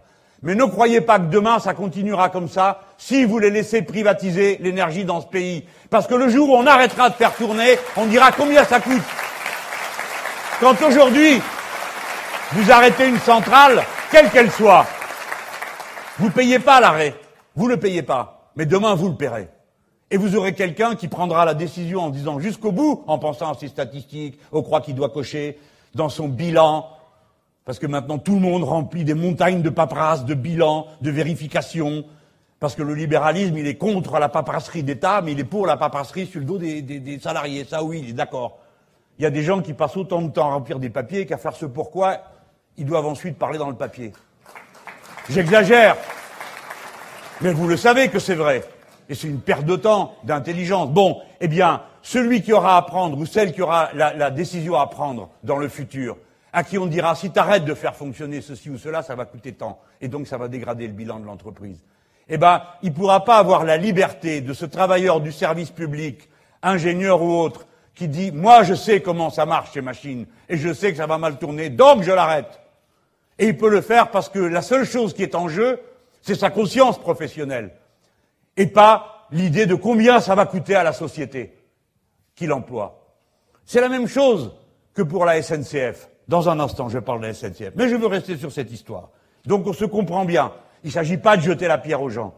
Il ne s'agit pas non plus de dire si on arrête les centrales, débrouillez-vous pour trouver du travail. Non, parce qu'on a besoin de ceux qui sont dans les centrales pour gérer l'arrêt et la transition à autre chose. On a besoin d'eux. Donc leur, leur métier n'est pas en cause. Ensuite, quand on arrête le nucléaire, il ne faut pas aller dans des caricatures, du genre on appuie sur un bouton et ça s'arrête. Il y en a pour 25 ans, mes amis, vous le comprenez? C'est ça le problème, c'est qu'il y en a pour 25 ans. Et donc c'est une génération entière qui va passer son temps à se demander si tout va bien ou pas. Or, 80% des réacteurs vont atteindre leur limite d'âge. Et quand, s'il vous plaît? Voilà pourquoi je vous parle de tout ça dans le prochain mandat présidentiel. C'est dans le prochain mandat qu'on va décider si on remet en route ces machines pour une période encore de 10 ans, de 20 ans, de 40 ans, et même de 60 ans. Parce que c'est M. Fillon qui a trouvé cette idée. Si vous voulez vous confier à quelqu'un qui est capable d'avoir une idée aussi stupide qui ne tient aucun compte de ce qui s'est passé, qui n'a pas entendu parler de Fukushima, qui ne sait pas où est Tchernobyl, qui ne sait pas ce qu'est Three Island. C'est ces gens-là qui prétendent gouverner un grand pays comme le nôtre, dans lequel il y a 58 réacteurs. Non, c'est pas sérieux. Alors ils nous disaient jusque-là, haha, vous voulez retourner à la bougie? Non, c'est si on fait votre truc qu'on va retourner à la bougie. Parce qu'on est en train d'y retourner à cause de vous. C'est ce que vous êtes en train de faire. Voilà.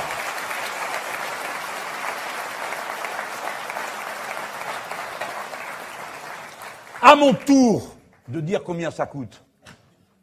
Parce que d'habitude, on me demande toujours à moi combien tout coûte. Une campagne présidentielle, maintenant, c'est comme ça. C'est pas la peine de, vous, si vous voulez un jour être candidat, ce que je vous souhaite pas, parce que j'espère bien qu'on en finisse avec ce truc, vous saurez que vous n'avez qu'une chose à faire, passer un concours de comptable et en avoir beaucoup autour de vous, et après vous venez avec des chiffres. Parce que, enfin, vous connaissez tout ça. Alors, combien ça coûte? 80% des réacteurs ont plus de 30 ans. Ça, c'est pour créer l'ambiance. Là, on essaye de fermer Fessenheim. Les gens sont inquiets qui travaillent dedans. Ils ont raison d'être inquiets. Toute la région dépend de ça, tout le coin là. Ben, il faut, parler, il faut travailler. Mais pour faire ça, il ne fallait pas attendre la dernière limite, non? Il fallait peut-être y penser avant. D'accord? Donc on a au moins l'exemple du problème qui est posé à Fessenheim pour se poser la même question maintenant avec la centrale de Blaye. C'est peut-être maintenant qu'il faut en parler. Pas attendre le dernier moment pour qu'en plus on se déchire entre nous et qu'on vienne dire Ah ben toi t'es salarié, t'as pas peur, ah mais moi je vais perdre mon boulot, alors toi t'es là, tu sais plus ce que tu veux. Tu te dis bon, peut-être qu'on pourrait quand même continuer un peu. Ben non, non, il faut arrêter ça. Il faut arrêter ça et passer à autre chose. Mais d'abord le prix. 18 réacteurs sont en cours d'arrêt pour contrôle suite à la découverte de défauts de solidité des aciers des générateurs de vapeur. Ça, vous connaissez, hein?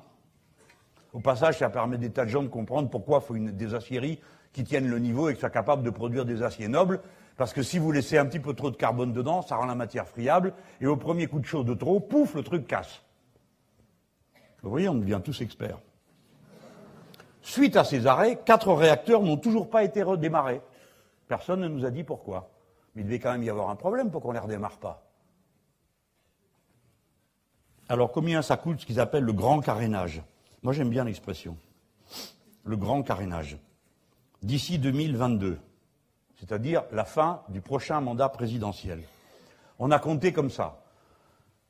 En fait, le calcul s'étendait sur euh, jusqu'à 2025. On a compté combien ça faisait par année et on l'a reporté jusqu'à 2022. C'est pas donc un compte tout à fait juste, hein, mais vous comprenez l'idée. Je fais une moyenne et hop, je compte sur la durée euh, du mandat pour prolonger les réacteurs au-delà de 40 ans, puisque c'est ce que veut faire M. Fillon, et pas que lui.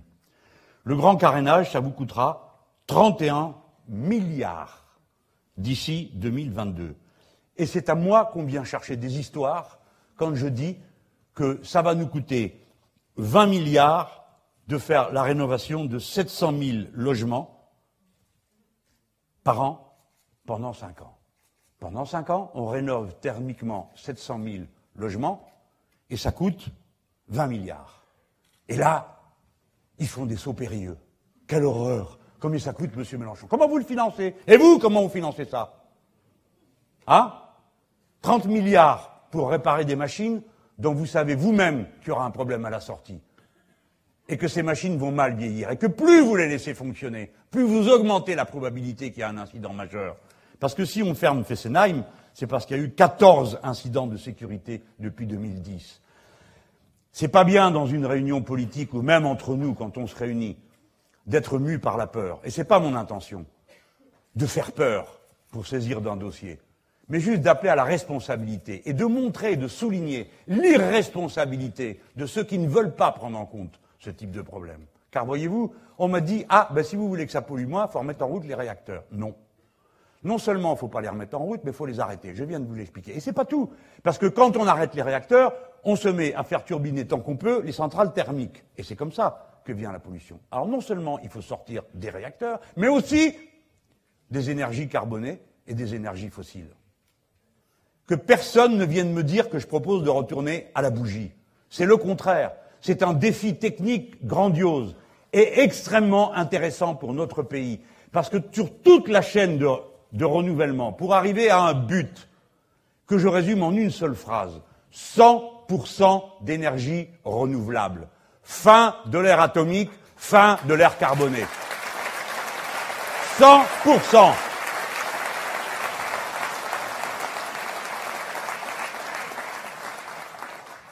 Est-ce que c'est possible? Comment on peut faire les deux? Mais bien sûr qu'on peut faire. C'est pas moi qui vais vous faire la conférence maintenant. Mais je vous renvoie, si vous voulez vous y intéresser, voyez le matériel, les documents de la coalition pour le climat, qui a fait un, bon travail d'évaluation de ce que procurait en termes d'emploi la transition écologique. Ou voyez ce qu'on appelle le scénario négawatt. Alors il y a des gens ici dans la salle qui savent de quoi il s'agit, mais beaucoup ne savent pas. C'est un ensemble de gens et d'associations qui se sont mis à travailler pour mettre au point ce que serait un scénario où en changeant les installations, en renonçant au nucléaire et au carboné, en travaillant sur des nouvelles énergies et en poussant à la sobriété, on arriverait à 100% de renouvelables. Pourquoi je vous raconte tout ça? C'est pour que vous sachiez que ce n'est pas un rêve dont je suis en train de vous parler. Une idée comme ça, entre farfelus. Il y a là des dizaines, des centaines de gens, hommes et femmes, qui ont travaillé pour mettre au point ces scénarios. Ça veut dire, les gens, que si c'est nous qui exerçons la responsabilité, on va faire plein de choses, mais notamment celle-là. Nous allons créer, comme c'est la tradition dans ce pays, comme on sait le faire, parce que nous sommes une grande nation technicienne, pour ceux qui ne le savent pas. Heureusement qu'on sait faire des bonnes baguettes de pain, des bons parfums, qu'on mange bien. Enfin, on aime bien manger, hein. C'est comme ça, on est un des pays du monde où on peut passer un repas entier, en discuter ce qu'on a mangé la veille, ce qu'on va manger le lendemain, ce qu'on est en train de manger là. Il y a trois autres pays qui font ça, les Marocains et les Chinois. Et les Français, voilà, ça fait trois. C'est pour dire, on a la réputation comme ça euh, d'être ce peuple, euh, bah oui, on est content d'aimer la vie. On a bien raison. Mais nous sommes une grande nation technicienne. Chaque fois que nous avons décidé de faire quelque chose, des fois c'était des choses qui ont posé des problèmes ensuite, mais on y est toujours arrivé. Quand on a décidé d'installer dans notre pays une des premières puissances en Europe, compte tenu de notre relief, de l'hydraulique, faut voir ce que les gens ont fait. Moi, à chaque fois que je vais quelque part, maintenant, je vais voir la centrale, hein, quand il y en a une, quand il y a un barrage. Extraordinaire. Des trous dans les montagnes, et des machines par-ci, des machines par-là, des gens qui sont là au travail, passionnés par ce qu'ils font, une génération enseignant à la suivante, comment on va s'y prendre pour entretenir les machines? Nous sommes une grande nation technicienne. On a fait comme ça les trains. C'est un des premiers réseaux ferrés, avant qu'ils détruisent tout, euh, d'Europe. On a fait tous les fusées. Au début, les Américains ont dit il n'y aura pas de fusées. Bah tiens, on va voir. On l'a quand même fait. Et aujourd'hui, c'est la moitié du marché mondial des fusées. Hein? Alors ils sont tous à dire ah, oui, oui, c'est grâce à l'Europe. Ah ben non, parce que si c'était l'Europe, eh ben on ne pourrait pas le faire. Parce qu'on n'aurait pas le droit de donner des subventions à une entreprise qui au début rapportait rien. Voilà. Bon, je vous donne cet exemple pour dire on sait le faire. Si ces gens sont là, nous allons créer, comme il y a aujourd'hui le CEA, le Centre de l'énergie atomique, nous, nous créerons le commissariat général aux énergies alternatives. Et vous verrez se déployer d'un seul coup des savoir-faire de tous les côtés, parce que toutes les machines dont on a besoin, on les a. On les a toutes, et on peut les installer où on veut. Je pense en particulier à une chose. Si vous voulez sortir du pétrole, eh ben, ça pose un grand problème à l'activité chimique. Vous voyez le nombre d'emplois qu'il va falloir créer pour passer à autre chose. Donc c'est pas vrai qu'on va faire que détruire des emplois. On détruira des emplois, mais on en créera par milliers d'autres. Pour faire des objets en plastique, aujourd'hui, on peut bénéficier des algues. Le brevet, il est français. Je l'ai vu en Bretagne. On m'a montré un truc qui répond à peu près à ma carte Navigo. Bon, sauf que c'est marron et horrible. Mais bon, ils vont trouver le moyen que ça soit rouge ou une couleur sympa, quoi. Mais c'est pour dire, on sait le faire. Et voilà que les Français, qui ont 1000 kilomètres de côte autour de l'Hexagone, qui sont le deuxième territoire maritime du monde, ont produit quelques misérables paquets d'algues, là où des pays qui ont bien moins de côtes que nous, comme le Danemark, ont produit des quantités gigantesques, par centaines, par milliers de tonnes. Je donne cet exemple pour le plastique. Si on veut sortir du pétrole, il faut qu'il y ait des énergies alternatives. Je ne vais pas les passer tout en revue. Mais une, par exemple, au moins une, c'est le recours au gaz. Il n'y a pas de gaz en France. Il y en avait à Lac, il n'y en a plus. Mais le gaz, on sait le fabriquer avec des usines qui fabriquent du méthane artificiel. Mon papier, sinon on est encore là demain matin. Une usine qui fabrique du méthane, c'est pas une usine où on met des vaches pour qu'elles pètent et qu'elles rotent et qu'on ramasse le méthane. Ça, c'est une forme barbare. Il y a une autre forme qui est plus industrielle. Chaque fois qu'il y a de l'électricité en plus, et on peut en fabriquer de bien des manières, on fait une électrolyse avec l'eau. De ça, il sort de l'hydrogène. Il y en a bien dans la salle qu'on fait un peu de chimie dans les meilleures conditions que moi. Bon. Bah, bah les littéraires, hein, nous, euh, comme on fait de l'hydrogène, euh, il a fallu que je sois un grand garçon pour l'apprendre. Hein. Et quand on mélange cet hydrogène, vous avez compris le point de départ. La ressource, c'est l'électricité en plus qu'on a. Hein. Donc, comme on est tout le temps en train d'ajuster notre système, de l'électricité en plus, il y en a tout le temps. On fait cette réaction avec l'eau, on obtient de l'hydrogène, et l'hydrogène, on le mélange à quoi? Au CO2, c'est-à-dire un des gaz à effet de serre. Et avec ça, on obtient du méthane. ce qui vous permet de stocker sous la forme de méthane l'énergie que vous aviez en trop et que vous auriez pu disperser si vous n'aviez pas cet usage. Par conséquent, des usines de méthane, on peut en mettre partout. J'ai pris un exemple parce que quand on m'explique quelque chose, moi j'aime bien savoir comment on va faire. Parce que sinon c'est trop facile, on se met à quelques-uns dans un bureau, il y a qu'à, Faucon, on va faire ci, on va faire là, oui mais comment? Où va-t-on trouver des... Là, j'ai pris un exemple. Je ne dis pas c'est le seul. Hein. J'aurais pu vous parler de géothermie, de surface, géothermie profonde. Je pourrais vous parler de la biomasse et toutes ces choses qui sont très importantes. Nous savons tout faire. Il ne faut donc pas dire ce n'est pas possible. Et si vous voulez en avoir le cœur net à propos de ces machines à fabriquer du méthane, c'est-à-dire du gaz, sans avoir besoin de faire des trous dans la terre, sans avoir besoin de transformer euh, le, territoire en gruyère et de faire tout ce qu'on fait avec le pétrole, eh bien, nous avons déjà les prototypes. Vous en avez au moins un qui s'appelle Jupiter 1000 et il est installé à Fos-sur-Mer. J'ai voulu vous donner tous ces détails. Donc, vous comprenez, un prototype d'une usine, de ce que je viens de vous raconter, il en existe plein d'autres. Hein. Donc, ce n'est pas vrai qu'on ne peut pas. Et si on le fait, ça va créer des dizaines, des centaines de milliers d'emplois. Et pas des emplois, comme me disent certains, au rabais. Le contraire, parce que pour faire tout ça, il faut être instruit. Il faut avoir un haut niveau de qualification. Et les travailleurs qu'on fait bosser sur ces procédés, c'est une élite dans le travail. Alors pour ça, il faut arrêter de détruire le lycée professionnel et toutes les branches par lesquelles on forme les cadres intermédiaires de l'industrie du pays.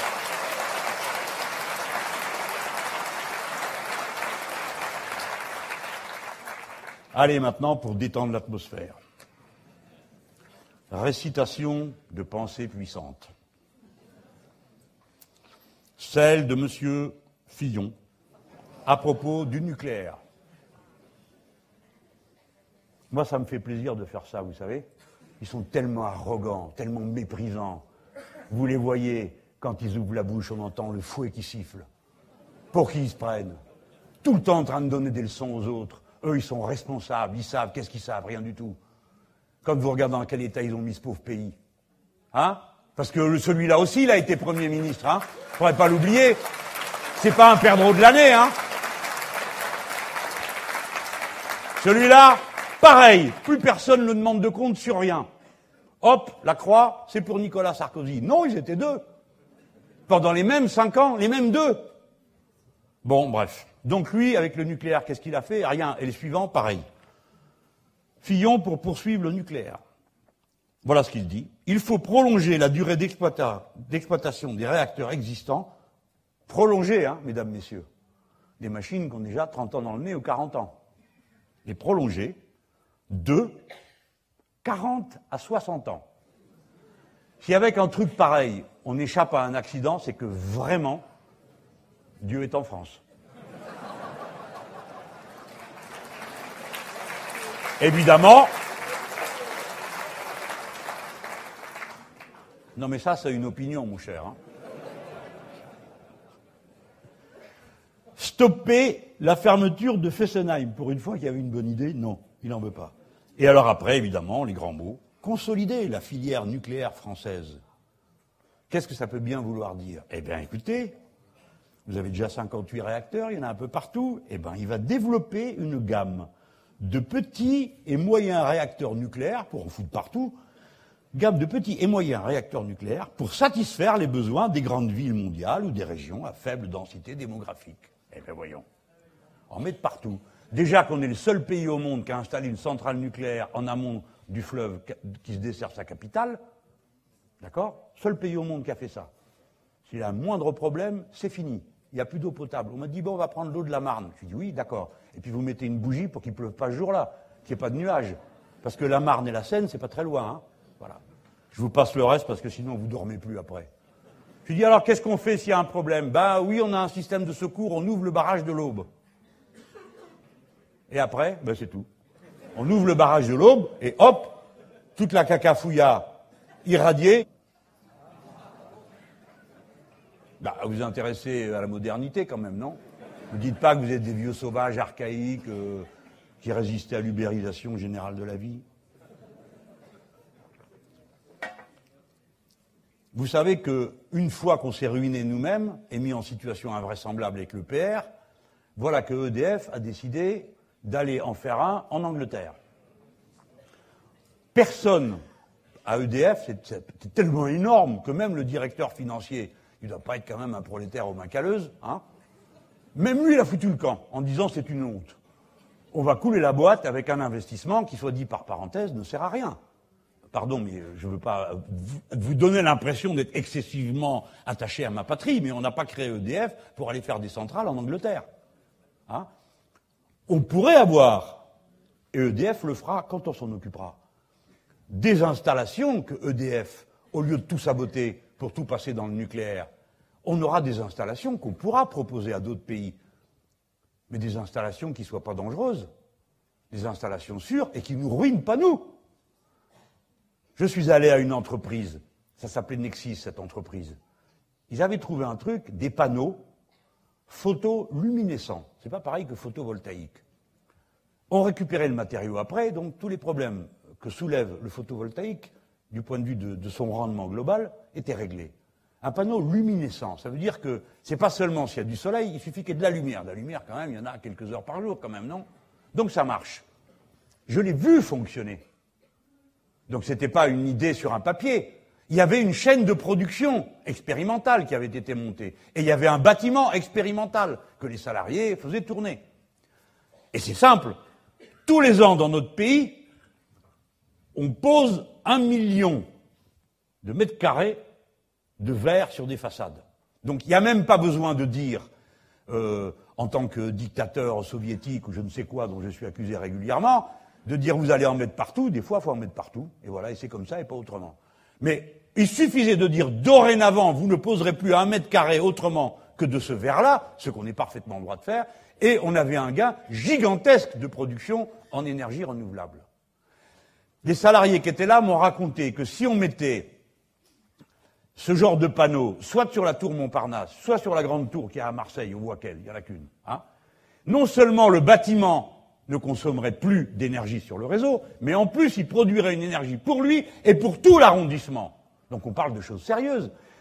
Mesdames, Messieurs, quand on va se poser la question d'arrêter les relations abominables qu'on a avec les autres pays du monde, à leur infliger de force nos marchandises, en levant tous les droits de douane, qui font fuir les pauvres gens qui travaillent à la terre et qui n'ont plus d'agriculture vivrière, et qui doivent aller à la ville et qui ensuite émigrent. Que croyez-vous, à part la souffrance gigantesque de l'émigration, qui est un exil forcé Que nous demandent ces gens? Pas notre code du travail pour voir si ça les arrange, mais de pouvoir vivre chez eux, comme il y en a ici qui veulent vivre ici, on me l'a encore dit cet après-midi. On veut vivre ici, mais si vous trouvez bien de vivre, vous, chez vous, figurez-vous que les autres aussi, ils trouvent bien de vivre bien chez eux. Et que pour qu'ils puissent vivre bien chez eux, il faut que nous, on arrête de piller et qu'on arrête d'avoir des relations de dominants. Pourquoi je vous dis tout ça Parce que les fameux panneaux luminescents, ça, on pourrait expliquer aux autres comment en faire. Parce que de quoi ont besoin tous ces pays De machines pour produire de l'énergie, parce qu'il n'y a pas d'économie qui fonctionne sans production d'énergie. Et que si vous produisez de l'énergie d'une manière renouvelable, eh bien vous arrêtez de saccager tout ce qu'il y a autour de vous, c'est-à-dire de couper toutes les forêts, c'est-à-dire de brûler le moindre petit bout de bois, pas parce que vous êtes anti-écologique, mais parce que vous ne pouvez pas faire autrement. Ces gens n'ont jamais choisi de détruire la nature qui les entoure. Nous leur avons imposé des conditions invivables. Et ensuite, quand ils arrivent jusqu'ici, parce qu'ils ont dû partir, nous prétendons les rejeter à la mer et les maltraiter. Il faut qu'on se souvienne tout le temps de ça. Et du fait qu'on est capable d'aider les autres. Je vous dis ça parce qu'il y a un instant, je vous ai expliqué pourquoi il ne fallait pas faire la centrale EPR qu'on est en train de faire en Angleterre. Eh bien, le monsieur Macron, qui du temps où il était ministre voyait déjà ça d'un très bon œil, et encore mieux du temps où il était chez Rothschild, qui est intéressé dans cette affaire, il soutient les projets d'EPR, et voici ce qu'il dit. On parle d'un EPR, là. Nous, en France, on n'est pas foutu de terminer celui qu'on a commencé. C'est une très belle opportunité pour l'industrie nucléaire française, dit M. Macron. On redémarre, on accumule à nouveau de l'expertise, c'est essentiel. Pourquoi c'est essentiel, les gens? Pourquoi c'est essentiel d'aller faire un EPR chez les autres? Eh bien parce que, en vue des travaux de prolongation du parc français.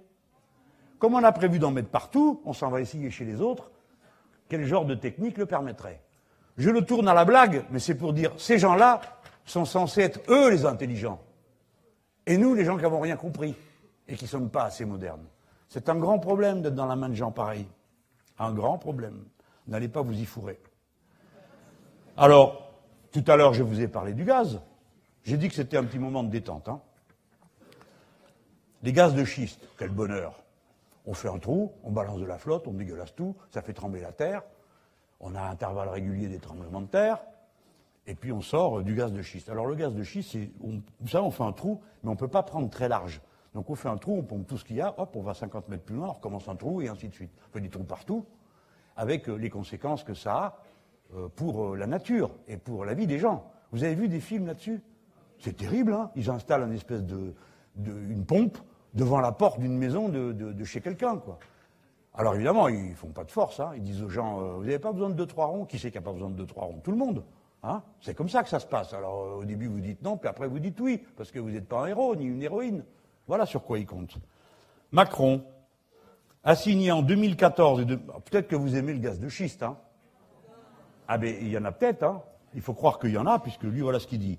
Pour le gaz de schiste, dit M. Macron, qui a signé en 2014 et 2015 plusieurs permis d'exploration du gaz de schiste en France, plusieurs permis d'exploration de gaz de schiste en France. À qui, s'il vous plaît?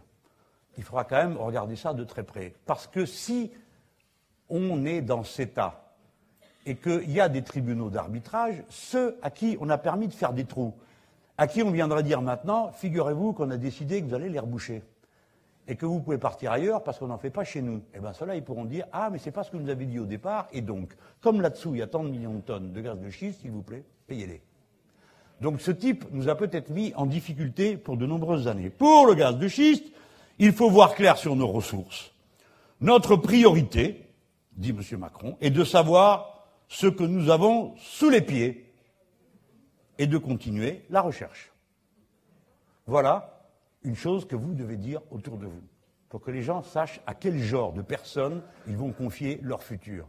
À quelqu'un qui trouve intelligent de dire qu'il faut qu'on ramasse le gaz de schiste, alors qu'on sait faire du gaz sans avoir besoin de faire des trous partout, c'est ce que je vous ai montré il y a un instant, ce que je vous ai expliqué. Je vous ai expliqué que le prototype existait. Et maintenant, je vous parle d'un type qui pense que ce n'est pas ce que je viens de vous dire qu'il faut faire, mais faire des trous partout et sortir le gaz de schiste qui se trouve là. Quant au gaz de houille, vous connaissez aussi, il dit Je suis favorable à la poursuite de l'exploitation du gaz de houille en Lorraine, dont les réserves sont prometteuses. Fermez le banc. Je, voulais dire tout ça. Vous avez entendu mes propositions, celles qui sont dans le livre L'avenir en commun. Ce qui m'a fasciné, l'autre jour, je suis allé au scénario Négawatt, dont je vous ai parlé il y a un instant. J'ai passé deux heures et demie. Alors, il présente tout le scénario. Ceux que ça intéresse, allez voir sur Internet, vous allez trouver le truc.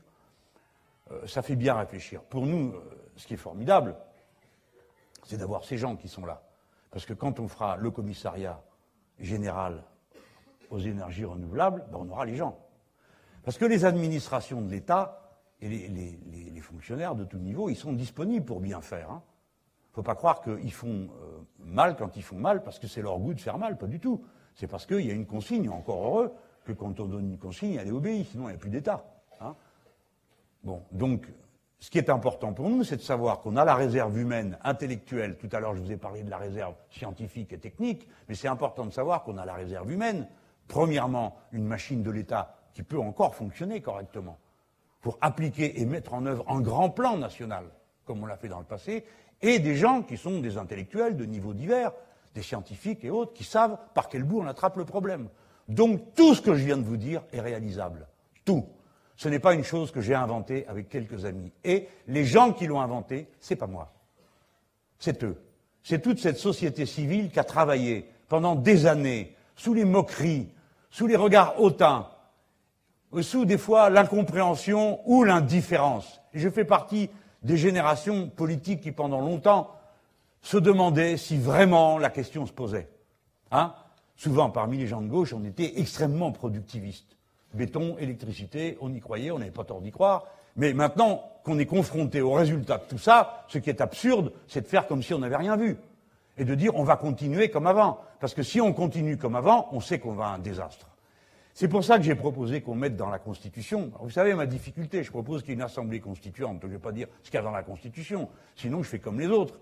Ceux qui parlent de sixième république ou qu'on en parlait récemment, ils disent et on fera un référendum euh, euh, dès le mois de juillet ou le mois de. Mais qui c'est qui va écrire le texte? Comme la dernière fois Quatre bons amis à moi, comme le général de Gaulle avait fait avec Debray et quelques autres. Chouf, on sort le texte et puis oui ou non. Voilà. Non, ça ne peut pas être ça la méthode. Donc, il y aura une assemblée constituante. Mais notre devoir, ce sera d'y faire des propositions, pas simplement de dire aux gens, on en a tiré au sort, d'autres sont élus, au revoir, merci, on se reverra la prochaine fois. Sortez-nous une constitution, il faudra faire des propositions. Et parmi ces propositions, tout à l'heure, j'ai parlé d'y inscrire le droit à l'avortement, je parlais des libertés individuelles. Comme vous savez que le document prend position pour le droit au suicide assisté. Parce que ce n'est pas normal d'aller en cachette, d'aller en cachette en Suisse ou en Belgique, comme du temps où moi j'avais 20 ans, on allait en cachette. En Hollande, quand on avait les moyens de se payer le voyage pour les avortements. Il y en a dans la salle qui doivent savoir de quoi je parle. Hein? Alors rappelons-nous que maintenant on est arrivé à une autre étape. Et dans cette autre étape, le droit de se posséder soi-même, de disposer de soi, absolument, c'est l'ultime liberté. Toutes les libertés, toutes, c'est normal, sont organisées, encadrées et par conséquent limitées, sauf une. Et nous devons veiller sur elle comme sur la prunelle de nos yeux, c'est la liberté de conscience.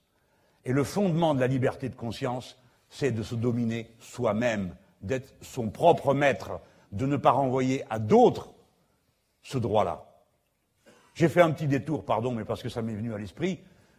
Et parmi les droits qu'il faut qu'on mette dans cette Constitution, pour clore ce que je viens de dire, eh bien, il y a la règle verte.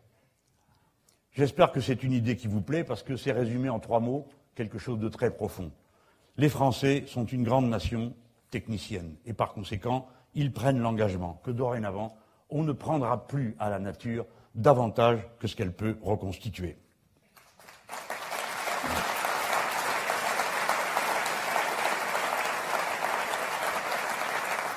Bon. Eh bien, j'ai encore une page, dit. Je suis venu pour donner des informations. Alors, comment on fait tout ça?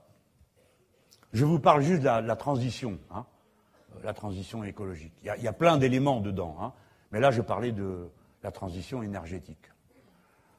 Ce qui est prévu par le programme, alors il y a différentes composantes, on le voit sur le tableau, isolation thermique, j'ai le plan de ferroroutage, je vous en parle dans un instant. Les énergies non renouvelables, j'en ai parlé beaucoup, les investissements portuaires. Bon, combien ça coûte?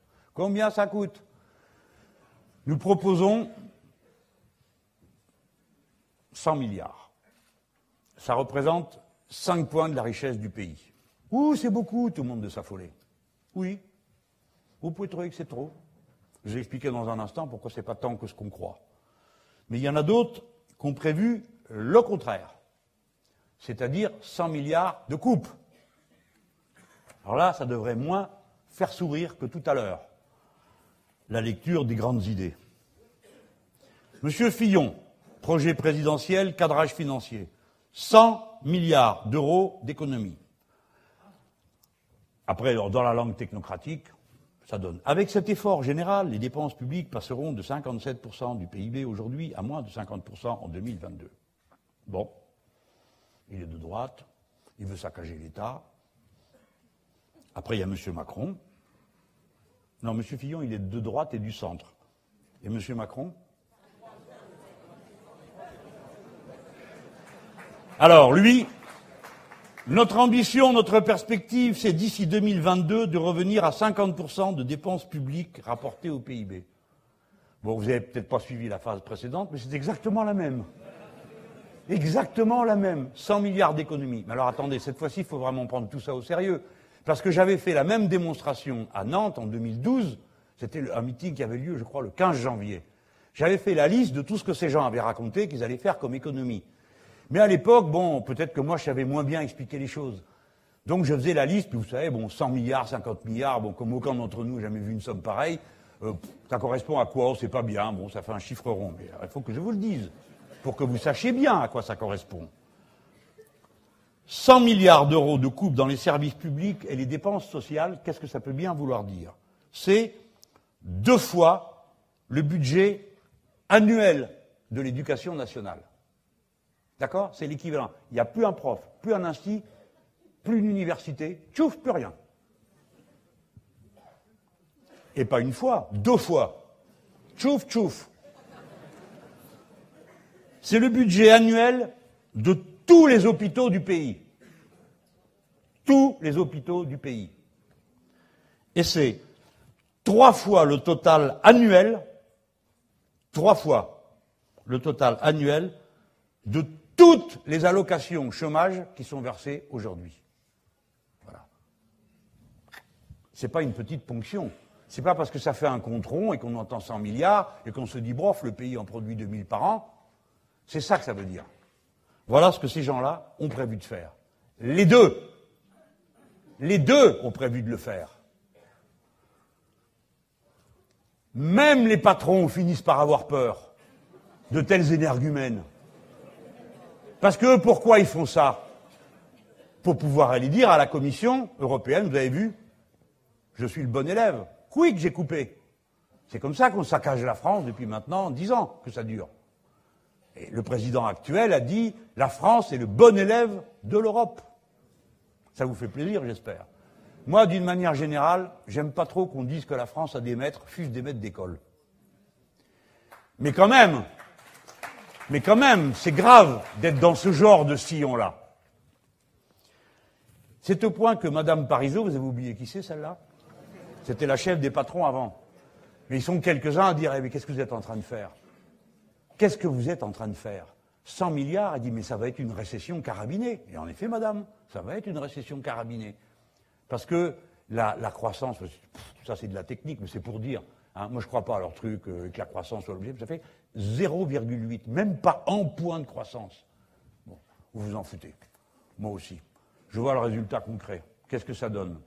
Tous les ans, il disparaîtra, il y aura 100 à 120 000 chômeurs de plus. Tous les ans. Avec un système pareil, une fois qu'on fait les calculs, entre ce qu'on va produire, ce qu'on va enlever et le reste. Voilà ce que ces gens-là vous préparent. Et comme vous êtes des pas contents tout le temps, vous allez sans doute vous préparer à manifester votre mauvaise humeur si on veut vous appliquer un truc pareil. Parce que, en plus de ça, évidemment, vous aurez tout ce qu'il a dit, 500 000 postes de fonctionnaires qu'on supprime, etc., etc. Et si vous croyez qu'il va vous inviter à la table du dialogue, eh bien, vous fourrez le doigt dans l'œil jusqu'à l'épaule. Parce qu'ils ont pris tous des grosses mauvaises habitudes depuis quelque temps, surtout depuis que les derniers sont passés et ont décomplexé tout le monde. Alors moi,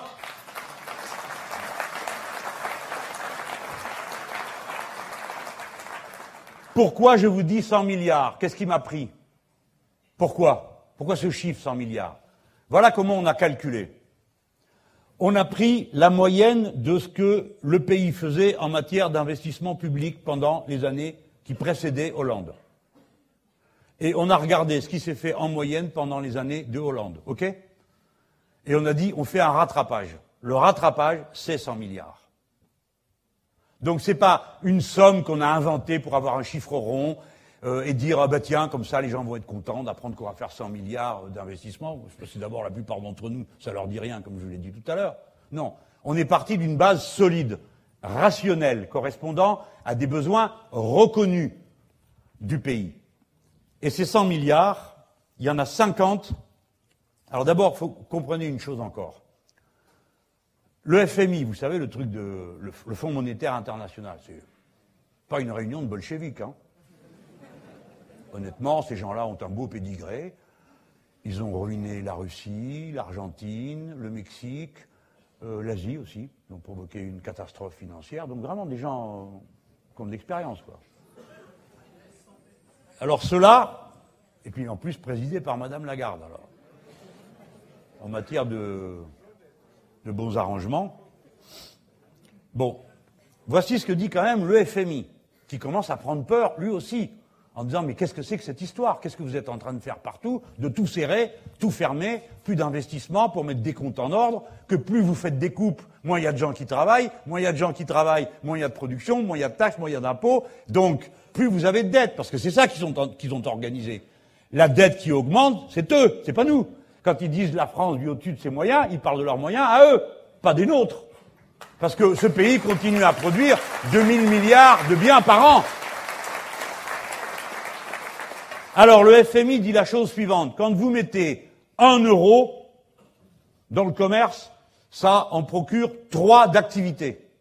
D'accord? On appelle ça un coefficient multiplicateur. Bon. Eh bien voilà, j'ai un euro, je vais chez vous, me couper les cheveux, bon, je vous donne l'euro, et ainsi de suite. Ça se répand, voilà, pour un euro, 3 euros d'activité au total. C'est énorme. Donc pour 100 milliards que vous mettez, vous récupérez 300 milliards d'activités. Et sur les 300 milliards d'activités, vous récupérez un taux moyen, il faut, je vous fais le calcul comme ça à la louche, hein, un taux moyen de 18% de TVA, en supposant que c'est tout de l'investissement, donc vous avez une TVA dessus, et donc cette TVA, tchouf, elle revient dans la caisse de l'État.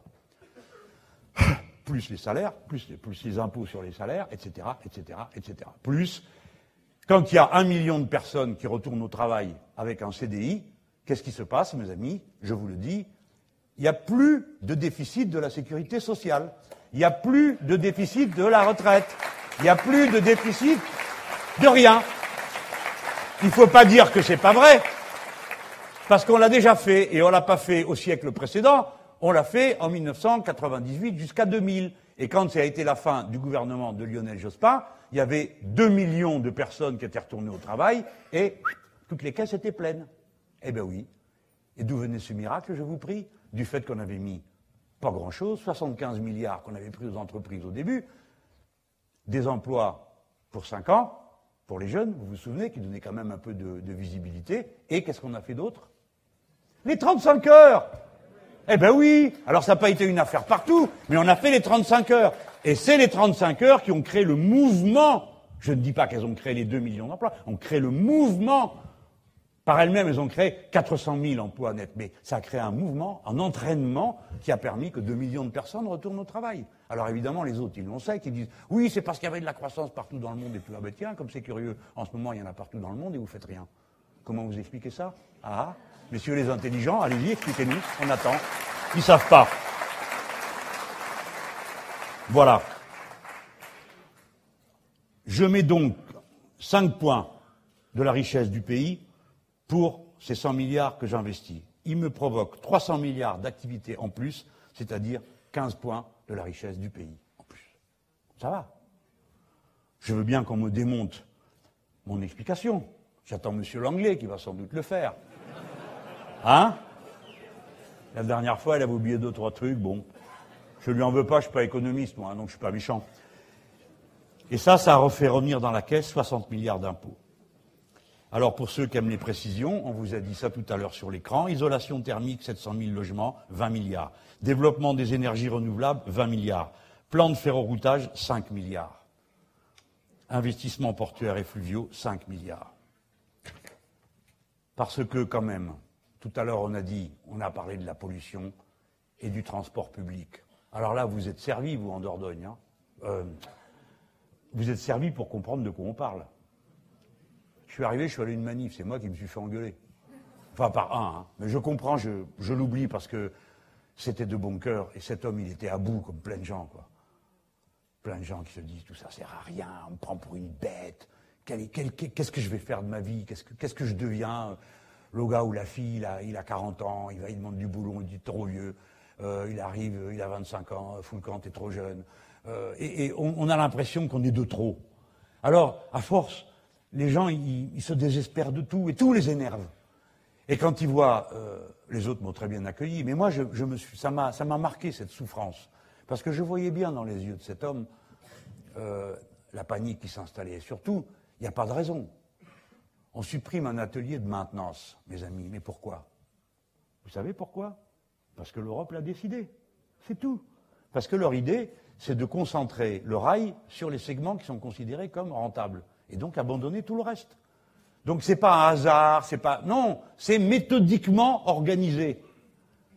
J'ai voté contre quatre paquets ferroviaires, c'est vous dire que ça les intéresse. Ils y sont revenus à quatre fois pour mettre en place progressivement la privatisation et la concurrence sur le rail en supprimant les choses, parce que des ateliers de maintenance, il en faudra, mais ils auront été privatisés.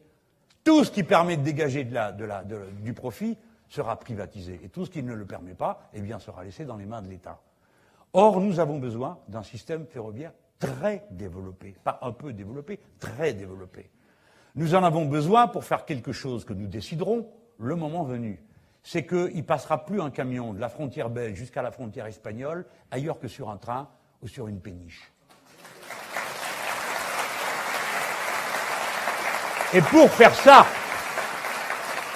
il faut un réseau complètement développé. Donc ce qui se passe ici est un scandale total. C'est pas seulement que ça frappe des gens, c'est que c'est stupide comme décision. Quand on est dans une période de pic de pollution, de décider que les ateliers de maintenance des wagons des TER vont être fermés ou qu'on va arrêter les lignes de TER. C'est stupide et irresponsable. C'est nous qui sommes raisonnables dans cette affaire. Bon, allez, il faut que je m'arrête quand même. Combien ça fait d'emplois, ce que je viens de vous dire? Je parle juste de la transition énergétique. Transition écologique, donc énergétique. Création nette d'emplois d'ici 2020, rapport de la plateforme climat que vous pouvez aller consulter. Un million d'emplois sur le total. Hein. Nouveau modèle agricole un modèle euh, qui est le contraire de ce que j'ai raconté tout à l'heure, modèle CETA.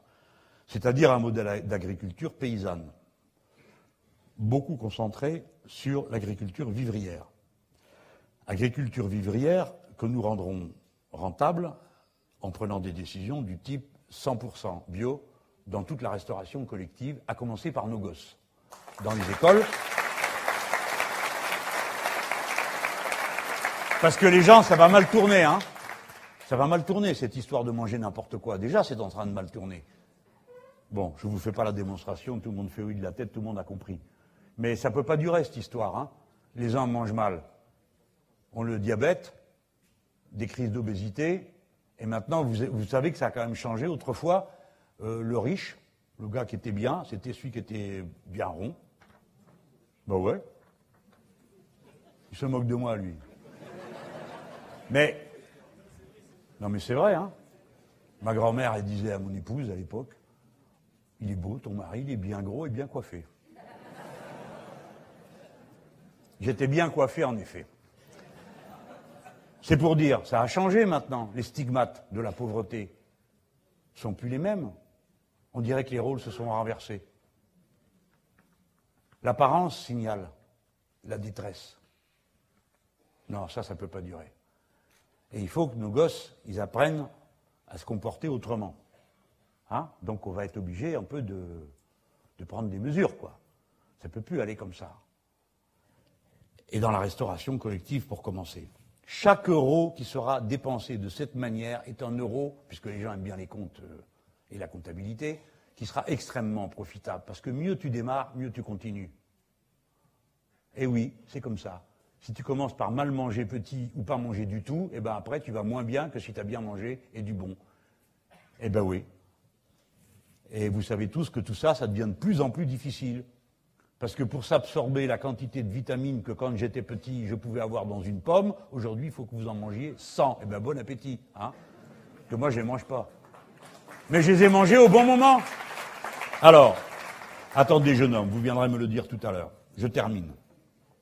Plan, alors, nouveau modèle agricole, 300 000 postes de travail. Il va falloir les trouver. Hein. Plan économie de la mer, 300 000 emplois. Pareil, tous ces chiffres, d'où je tire 300 000 emplois, nouveau modèle agricole, Confédération paysanne. Allez sur la Confédération paysanne, vous aurez les documents. 300 000 emplois de l'économie de la mer, moi je trouve que ce n'est pas beaucoup. Mais j'ai pris les chiffres du cluster maritime, c'est-à-dire de l'organisation de l'ensemble des boîtes qui travaillent sur l'économie de la mer. De la même manière que la transition écologique dont je vous ai parlé tout à l'heure avec son million d'emplois, vous le retrouvez sur la plateforme climat. Je vous dis tout ça pour que vous puissiez argumenter et montrer que le point de vue raisonnable, documenté, c'est celui que nous présentons. Nous n'avons pas à nous faire donner la leçon.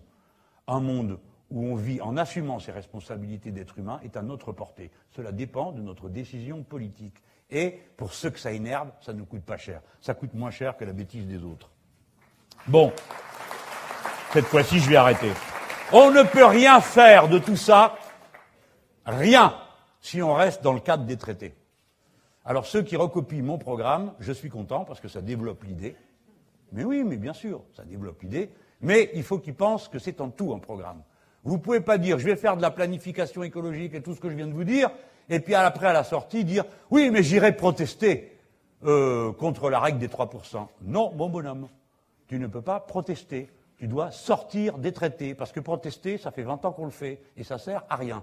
Il faut donc sortir des traités et passer à autre chose. Bon, ça vous a fait peur. Parce que comme j'ai dit sortir des traités, il y a tout de suite les bonnes âmes pour dire Ah, vous voulez sortir de l'Europe? Parce que les nuances, hein, bon, comprenez, le monde, il est tout noir, tout blanc. Entre les deux, il n'y a rien. Vous devez donner des détails, monsieur Mélenchon. Non, je n'en donnerai pas. Et vous savez pourquoi? Parce que je me prépare à gouverner. Et je ne vois pas pourquoi je vais raconter ma vie avant. Parce que la politique, c'est un art de réalisation.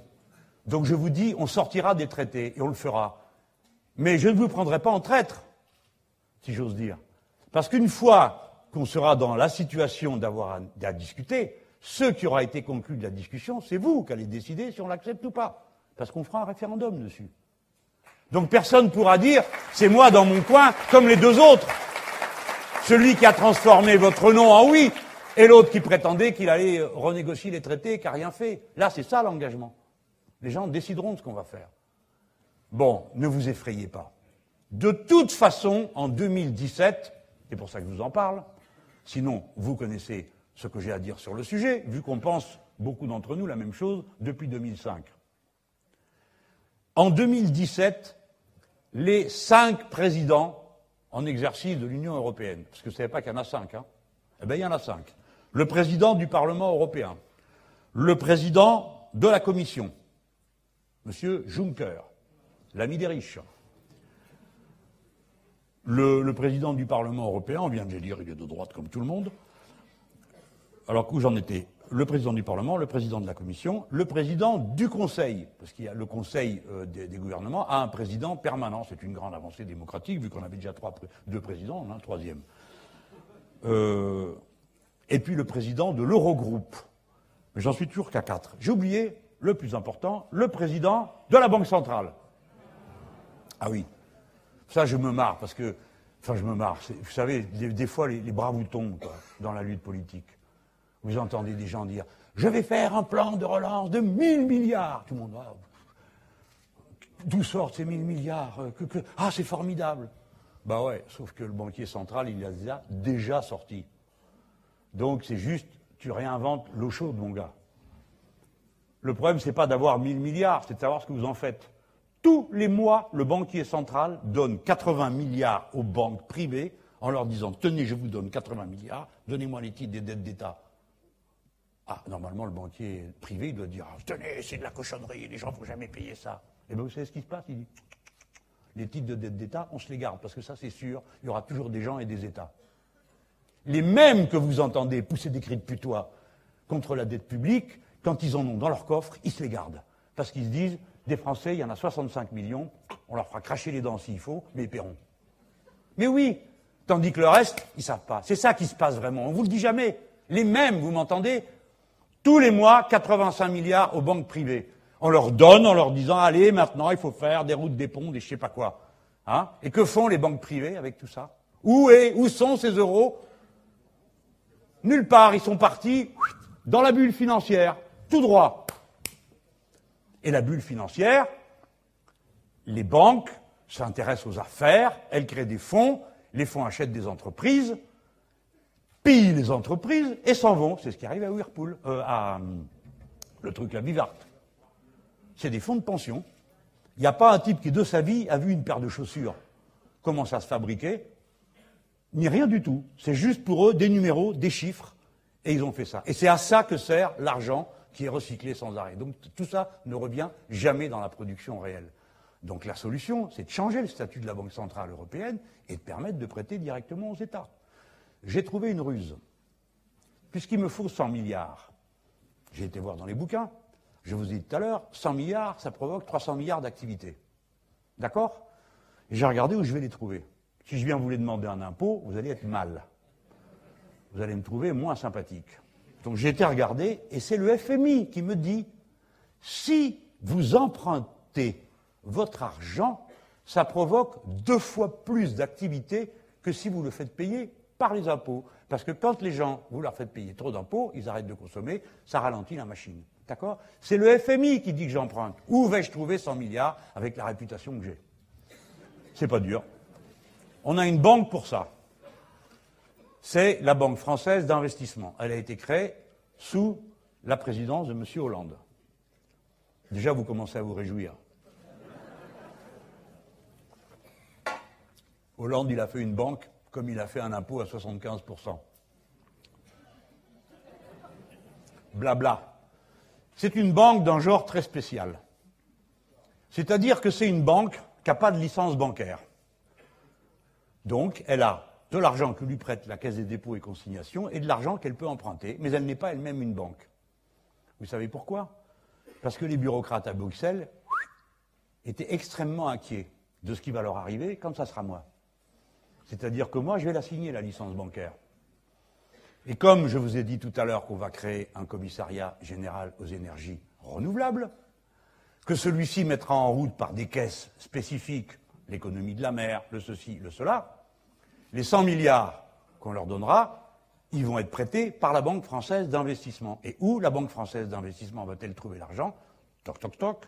Voici ma licence bancaire, monsieur le banquier central. Et avec ma licence bancaire, passez la monnaie. Parce que vous la donnez à toutes les banques. Donc à moi aussi. Et donc vous me prêterez les milliards dont j'ai besoin et vous n'aurez rien d'autre à dire que je suis ravi.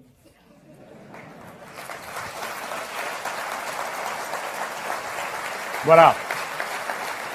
J'ai essayé de résumer tout ça chaque fois que je pouvais, avec un peu d'humour, parce que je pense que quand on sourit, on retient autant que quand on s'alarme. C'est très important pour moi de me rendre compte à vos regards. Je vois qu'il y a bon, un peu de lassitude, mais pas trop. Je pense que les arguments ont circulé. Chacun d'entre nous porte une culture, a lu, a vu des choses, a vécu des luttes, et ce que j'ai dit vient tantôt rafraîchir, tantôt compléter et parfois vous complétez dans votre esprit par des choses que vous savez et que je ne sais pas. Et cette alchimie euh, est celle qui nous importe le plus, c'est de faire une campagne qui soit instructive et pédagogique. Nous avons rallumé des feux qui ont failli être éteints, ceux d'une certaine pensée progressiste, socialiste, communiste, tout ce que vous voulez, de cet ordre des choses qui postule que nous sommes des êtres égaux en droit, du fait de nos similitudes. J'ai cité des noms de partis, mais je ne voudrais pas que vous croyiez que le mouvement la France insoumise soit autre chose que ce qu'il a dit qu'il serait, et dont je m'assurerai que cela sera respecté jusqu'au bout. La France insoumise, c'est un label commun, ce n'est pas un parti. Et bienvenue à qui veut. Et chacun fait ce qu'il veut. On ne peut pas être plus clair. C'est juste un label commun. On appuie ma candidature, ce qui signifie qu'on appuie le programme. Certains ont été dans des primaires. On m'a cassé les pieds pendant un an avec cette primaire. Et pourquoi je ne voulais pas y aller? Et vous aviez pétaradant M. Cohn-Bendit, flanqué de M. Jadot, qui me montrait du doigt parce que je ne voulais pas aller à la primaire, dans laquelle ils, avaient, ils s'étaient promis de m'égorger. Il avait d'ailleurs écrit dans le, journal. Ces gens prennent les autres pour des imbéciles. Mais je sors pas de l'œuf, moi, pourquoi je serais dans leur truc Pour venir devant vous et dire Ah bah oui, j'ai fait comme tout le monde. Amnistie Première dose, amnésie, je ne me rappelle de rien. Deuxième dose, amnistie, je vais voter pour eux. Et en plus, je leur donne un euro. Vous croyez? Qui va faire ça ici? Ceux qui ont envie de choisir. Moi non. Donc je l'ai dit dès le départ, il y avait plusieurs manières de faire. On me dit, ah, il fait ça tout seul. Et les autres, comment ils ont fait? Ils ont décidé à combien qu'ils allaient être candidats à la candidature. faut arrêter avec ce cirque. Chacun fait et passe par la porte qu'il a choisi de passer. Moi, j'ai fait comme en 2012. J'ai dit, je propose, vous pouvez continuer à le faire. Si vous voulez, oubliez pas de le faire, si vous voulez me soutenir. Hein. Oubliez pas de le faire, parce que moi, ça m'aide. Ça montre aussi que, vous êtes là. Et d'ailleurs, vous êtes là. Il paraît que dans le département, il y a 31 groupes d'appui. Bon, bah tant mieux. Comment on fait un groupe d'appui? Eh bien, avec ses copains. On n'est pas obligé de rester avec des gens qu'on supporte pas. Et non, mais avant, j'en ai fait des années de lutte politique hein, avec des gens très bien, mais il y en avait quelques-uns, j'aime mieux vous dire, euh, j'avais pas envie. Hein. Je me forçais. Donc là, vous n'êtes pas. Je prends ça à la blague pour vous dire. C'est le régime d'un. On a une action en commun. On se bat pour un programme et un candidat. Point. Point. Après, chacun fait comme il veut, comme il le sent, par sa propre porte d'entrée. Et je demande, je sais que ma parole est respectée, je demande que personne ne s'approprie le mouvement France Insoumise. Et je suis très heureux que mes camarades, moi je suis membre d'un parti, pas parce que j'ai dit que j'étais hors parti, ma candidature, que je suis anti-parti, ça n'a pas de sens. Je suis pas anti-parti, c'est une candidature dont la méthode est en dehors des partis. Mais ce n'est pas un, manifeste anti-parti, chacun s'organise bien comme il l'entend, et j'ai du respect pour ces formes d'organisation dont, je suis moi-même membre encore à l'heure à laquelle je vous parle. Mais c'est pas très difficile à comprendre ce qu'est un mouvement, non? Un mouvement, c'est des gens qui viennent de partout, qui disent je soutiens ce type parce que j'ai confiance, pour cette élection et pour ce programme. Pas parce que euh, je le trouve génial ou je ne sais pas quoi, vous avez le droit de me trouver génial. En plus, moi je ne me trouve pas génial. Moi, ce n'est pas mon cas. Hein non, parce qu'il y a des gens qui se disent Mélenchoni, je vous garantis que je ne le suis pas. Je me connais de trop près. Donc ce n'est pas le sujet. Le sujet, c'est ce qu'on fait ensemble. Voilà. Donc, j'ai choisi de parler dans cette primaire, mais combien de temps va durer le fait de me coller après avec cette histoire? Alors, maintenant, franchement, plus personne n'ose trop, hein, après la gonflette, là. Vous ne trouvez pas ça inouï, vous? Non, mais enfin, c'est incroyable. Alors, les résultats, le gars, il vient à la télé, il dit, non, non, il n'y a pas d'erreur sur les chiffres, c'est juste annoncé à 20h le résultat de 23h. Et personne n'a rien à dire. Tout le monde Bouche cousue. Bouche cousue, c'est incroyable. Et parmi ceux qui sont battus, il n'y en a pas un qui a quelque chose à dire. Imaginez-vous que je me sois fait battre dans des conditions pareilles. Vous m'auriez entendu. Comme c'était le cas quand j'étais au PS, parce que c'est toujours triché, je le sais. Bon. Mais c'est pour vous dire, c'est incroyable une scène pareille, non? Eh ben si, ça a eu lieu, ça dérange personne. Et les types, ils passent une soirée à discuter de, et moi je vais construire un château en trois pièces, non, moi en quatre pièces, bon. Qu'est-ce que c'est que cette histoire? Et le revenu descend, et le revenu machin chose, ça commence par un revenu universel, et ça se termine par un RSA amélioré, et l'autre qui vous invente, euh, j'ai décidé que je vais exiger de l'Europe euh, un SMIG à 60% du revenu médian, alors il se prend les pieds dans le tapis, l'autre dit le revenu moyen, c'est pas la même chose, mais peu importe, c'est eux les sérieux, pas nous. Qu'est-ce que c'est? Ils se sont même pas rendus compte que si on appliquait leur idée, ça revient à diminuer le SMIC en France, c'est quand même une chose incroyable. Mais ils sont pas au courant. Apparemment, on bricolait ça sur un coin de table et on me demande de prendre ça au sérieux. Et quand tout le monde s'en va, c'est à moi qu'on vient dire, eh ben, toi là-bas, d'accord, tu fais le double de nous dans les sondages. Les sondages, on n'y croit pas. Tiens, la veille, vous y croyez. Et ça vous servait à dire que comme c'est vous qui êtes devant, il fallait que tout le monde vous suive. Qu'est-ce que vous me demandez? On dit, on va téléphoner à Mélenchon. Très bien, allons-y. Téléphonez-moi, ça me dérange pas. Ah, mais c'est pourquoi ils font ça? Pour me coller une mistigris. Hein ah, il veut pas, il veut pas nous parler, il est trop sectaire, etc. Mais moi, je parle avec tous ceux qui veulent. Pour faire quoi Qu'est-ce que vous me demandez Il paraît qu'on est proche. Très bien, on est proche. Et alors On parle d'une élection présidentielle. Je suis candidat. J'ai dans les bottes toutes ces années passées à préparer ce programme avec les amis. Ces milliers de gens qui sont rassemblés, pas depuis six mois, hein, qui ont préparé tout ça, qui ont maintenu le flambeau qu'on fait avancer les idées. On est content qu'elles soient partagées, mais quand même, quoi, un peu de considération. Alors j'ai dit, mais euh, oh, si tu veux te retirer. Euh. Non mais c'est vrai. C'est vrai. Parce que franchement, je termine, mais quand même franchement, à quoi ils servent? Pourquoi faire? Ils nous ont assez dit que contre la droite et l'extrême droite, il fallait se rassembler. Ben, viendez vous rassembler. Pas de problème. Mais venez pas me demander de récupérer, après votre opération de gonflette et votre machin, ce que vous n'avez pas obtenu ni dans la rue, ni en cinq ans, ni par une élection interne, de venir me dire, eh ben maintenant tu viens, et puis s'il te plaît, tiens, voilà, il y a mon sac, tu veux bien le porter. Eh ben non. Non.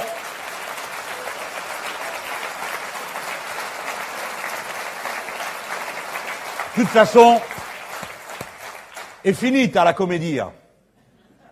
Moi, je vous ai dit clairement pourquoi et comment je serai candidat. Pas il y a huit jours, avec l'appui de qui? Et vous le savez tous, qui sont tous ces gens. Point. Alors après m'avoir fait tout ça, alors moi j'ai dit, bah, je suis prêt à boire un bon café. L'autre le lendemain à la télé. Oui, bah ça sera du Robusta ou de l'Arabica, et puis d'ailleurs il y a des sujets qui... Eh oh, du calme du calme. D'abord, ça sera de l'arabica. que le Robusta, mon cœur, ne tiendrait pas le coup. Donc c'est moi déjà qui décide de ce qu'on va boire. Et puis après, euh, sérieusement, pourquoi faire? La comédie? La comédie de, quoi? Je ne le ferai pas.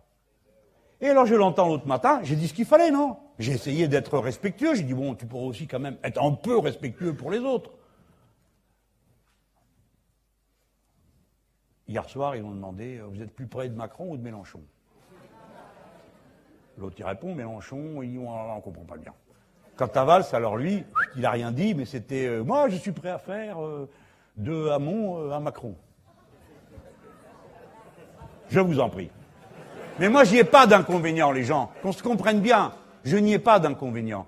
Que ceux qui veulent désigner le candidat du PS, parce que ce qui va sortir, c'est le candidat du PS, ils ont le droit de décider quel est leur candidat. Je leur reconnais complètement ce droit. Ils ont le droit de gonfler leurs urnes si ça leur plaît, que ça leur convient. Et la preuve que ça leur convient, c'est que personne ne dit rien. Donc c'est leur façon de faire. Je ne discute pas ce point-là. Mais pas revenir nous donner la leçon, nous redemander de marcher au pas et de porter leur sac. Non, ça, ça n'aura pas lieu. Ça, ça n'aura pas lieu.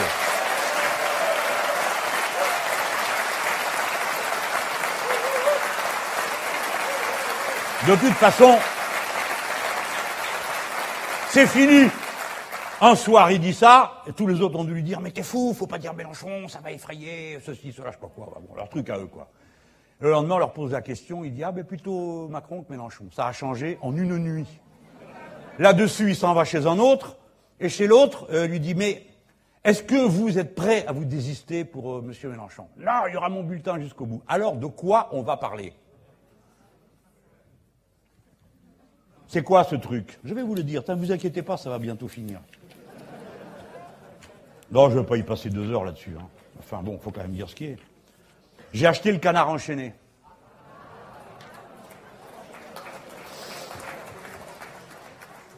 Ces gens nous prennent pour des imbéciles.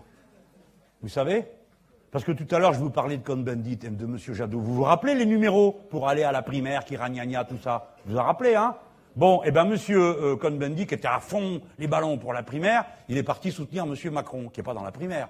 Et Monsieur Jadot, qui me faisait toutes sortes de démonstrations, hein, lui non plus, il n'est pas dans la primaire. Pourtant, il était le chef du groupe qui allait faire la primaire. Il est candidat de son côté. Moi, moi je leur fais aucun reproche. Ils défendent leurs idées, c'est très bien, nous les comparons. Mais que eux ne viennent pas faire dans le sens. Et surtout, avec des manières aussi grossières. Hein Un peu de délicatesse, s'il vous plaît. Plan sur la comète, ça s'appelle. Dans le canard enchaîné. Hein. Page 2, les mares, en bas. Porte-parole de Benoît Hamon, le député frondeur du 14e arrondissement de Paris, Pascal Cherki, baigné dans l'euphorie dimanche soir. Au point de bâtir des plans infinis et définitifs sur la comète socialiste. Ouvrez les guillemets. D'abord, s'est-il écrié, Yannick Jadot ne sera pas candidat, car Duflot et Cormand l'amèneront à renoncer. Ils appelleront à voter à Mont, ce qui nous fera au moins un point de plus. Moyen sympa pour Jadot. Un point de plus. Ensuite, Mélenchon, qui s'est construit sur l'absence de gauche visible au PS, je ne dis rien, va baisser de trois points. Trois points. 3 plus 1 égale 4. Ces quatre points que l'on va gagner sur notre gauche vont créer une dynamique qui attirera les déçus du hollandisme. Je croyais qu'ils étaient déjà attirés vu que c'est eux. Non, qui attirera les déçus. Conclusion de Pascal Cherki, que je connais, hein, qui est un type assez sympa, mais enfin bon, voilà quoi. Mais au moins, il dit les choses, quoi. Il dit pas, bien, on va boire un café, on va discuter de je sais pas quoi. Il dit, allez, viens, on va te tondre jusqu'à la peau.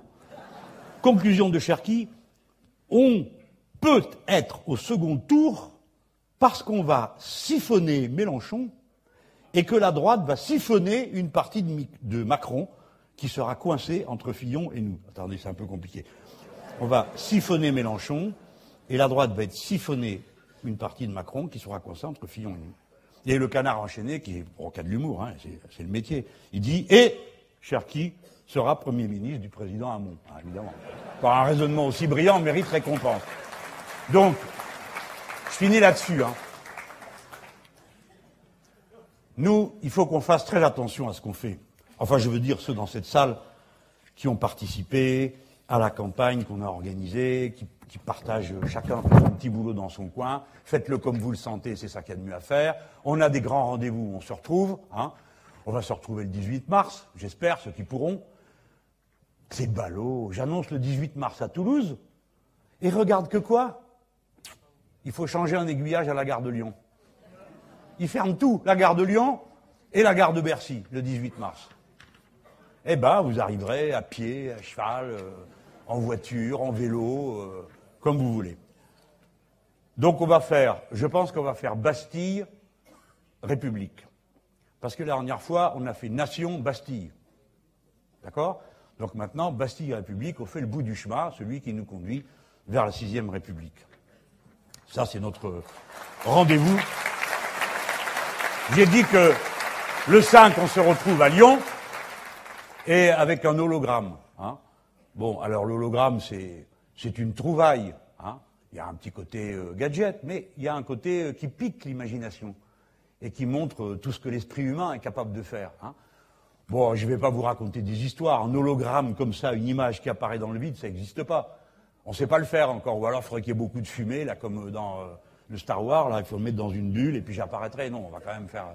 Mais je vous garantis que c'est assez spectaculaire. Tous ceux qui ont été voir comment marche la machine, bon, voilà. Mais c'est surtout l'idée, c'est créer une, ambiance de on baisse pas les bras, on croit à l'inventivité du génie humain, on peut rendre ce monde très beau, on va partager le savoir, on n'est pas enfermé. Voilà. Moi, c'est ça que je, pense que c'est le message le plus efficace euh, par rapport à l'extrême droite. Parce que, bon, on a essayé beaucoup d'autres choses. Puis en ce moment, vous avez vu, ça ne va pas si fort que ça. Hein. Parce qu'il y en a un, il dit euh, euh, on va empêcher les enfants d'être instruits. L'autre dit oui, oui, et, on ne les soignera pas en plus. Oui, oui, on pourrait aussi leur. On pourrait les attacher. Hein. Oui, oui, bonne idée. Enfin, il est surenchère, là, et chacun trouve que l'autre est un gauchiste. Parce qu'ils en sont là. Hein. Là, ils ont fait la fête à Coblence. Vous le croyez, un truc pareil pour ceux qui connaissent l'histoire. À Coblence, c'est là qu'allaient les émigrés. C'est-à-dire les nobles et les traîtres à la patrie euh, qui ne voulaient pas euh, hein, que la révolution courait derrière. Elle y va, elle. Et là-bas, il y en a un qui n'est pas venu parce qu'il la trouve trop gauchiste. C'est vous dire l'ambiance qui règne là-dedans. Nous, on sera à Lyon, elle, sera, elle fera son machin. Comme on est devenu méfiant avec les chiffres, hein, hier, avant-hier, on a donné aux journalistes les jauges des salles pour que tout le monde puisse compter. Mais pas que de la nôtre de salle, celle des autres aussi.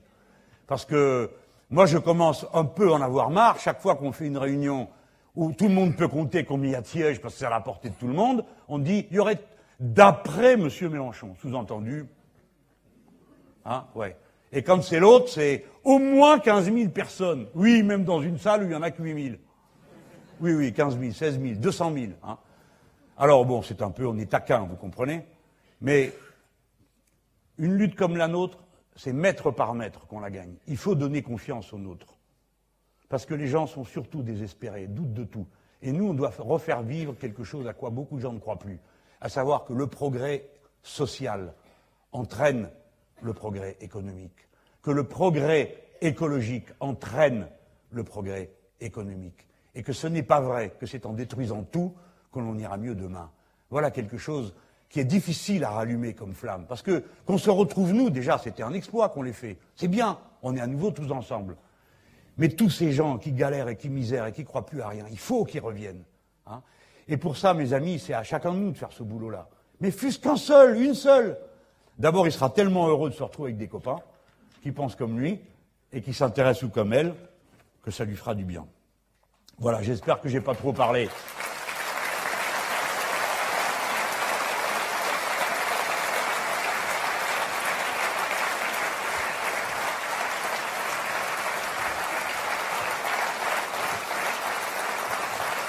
Alors, les derniers mots, ça va être encore du labo ici. Il faut qu'on comprenne bien l'affaire. Qui c'est qui l'a lu, labo ici, ici? Le discours sur la servitude volontaire. Ouais. Bien, bien. Oui, ça vous dit rien Bon, c'est un peu, c'est la langue du XVIe siècle. Hein. C'est une très belle langue. Euh, c'est un gamin qui écrit quand même, mais euh, qui avait quelque chose dans la tête. Hein. Et bon, vous savez que c'était euh, l'ami de Montaigne qui est un maître à penser. Pareil, c'est tous ces hommes qui n'ont pas voulu des guerres de religion, ils faisaient ça à leur manière à eux. hein. Et voilà comment. C'est du XVIe siècle cette histoire. hein. La phrase que je vous lis avant de m'en aller, et après vous avoir dit quel bonheur c'était d'être avec vous. La Boétie, les tyrans ne sont grands que parce que nous sommes à genoux. Debout.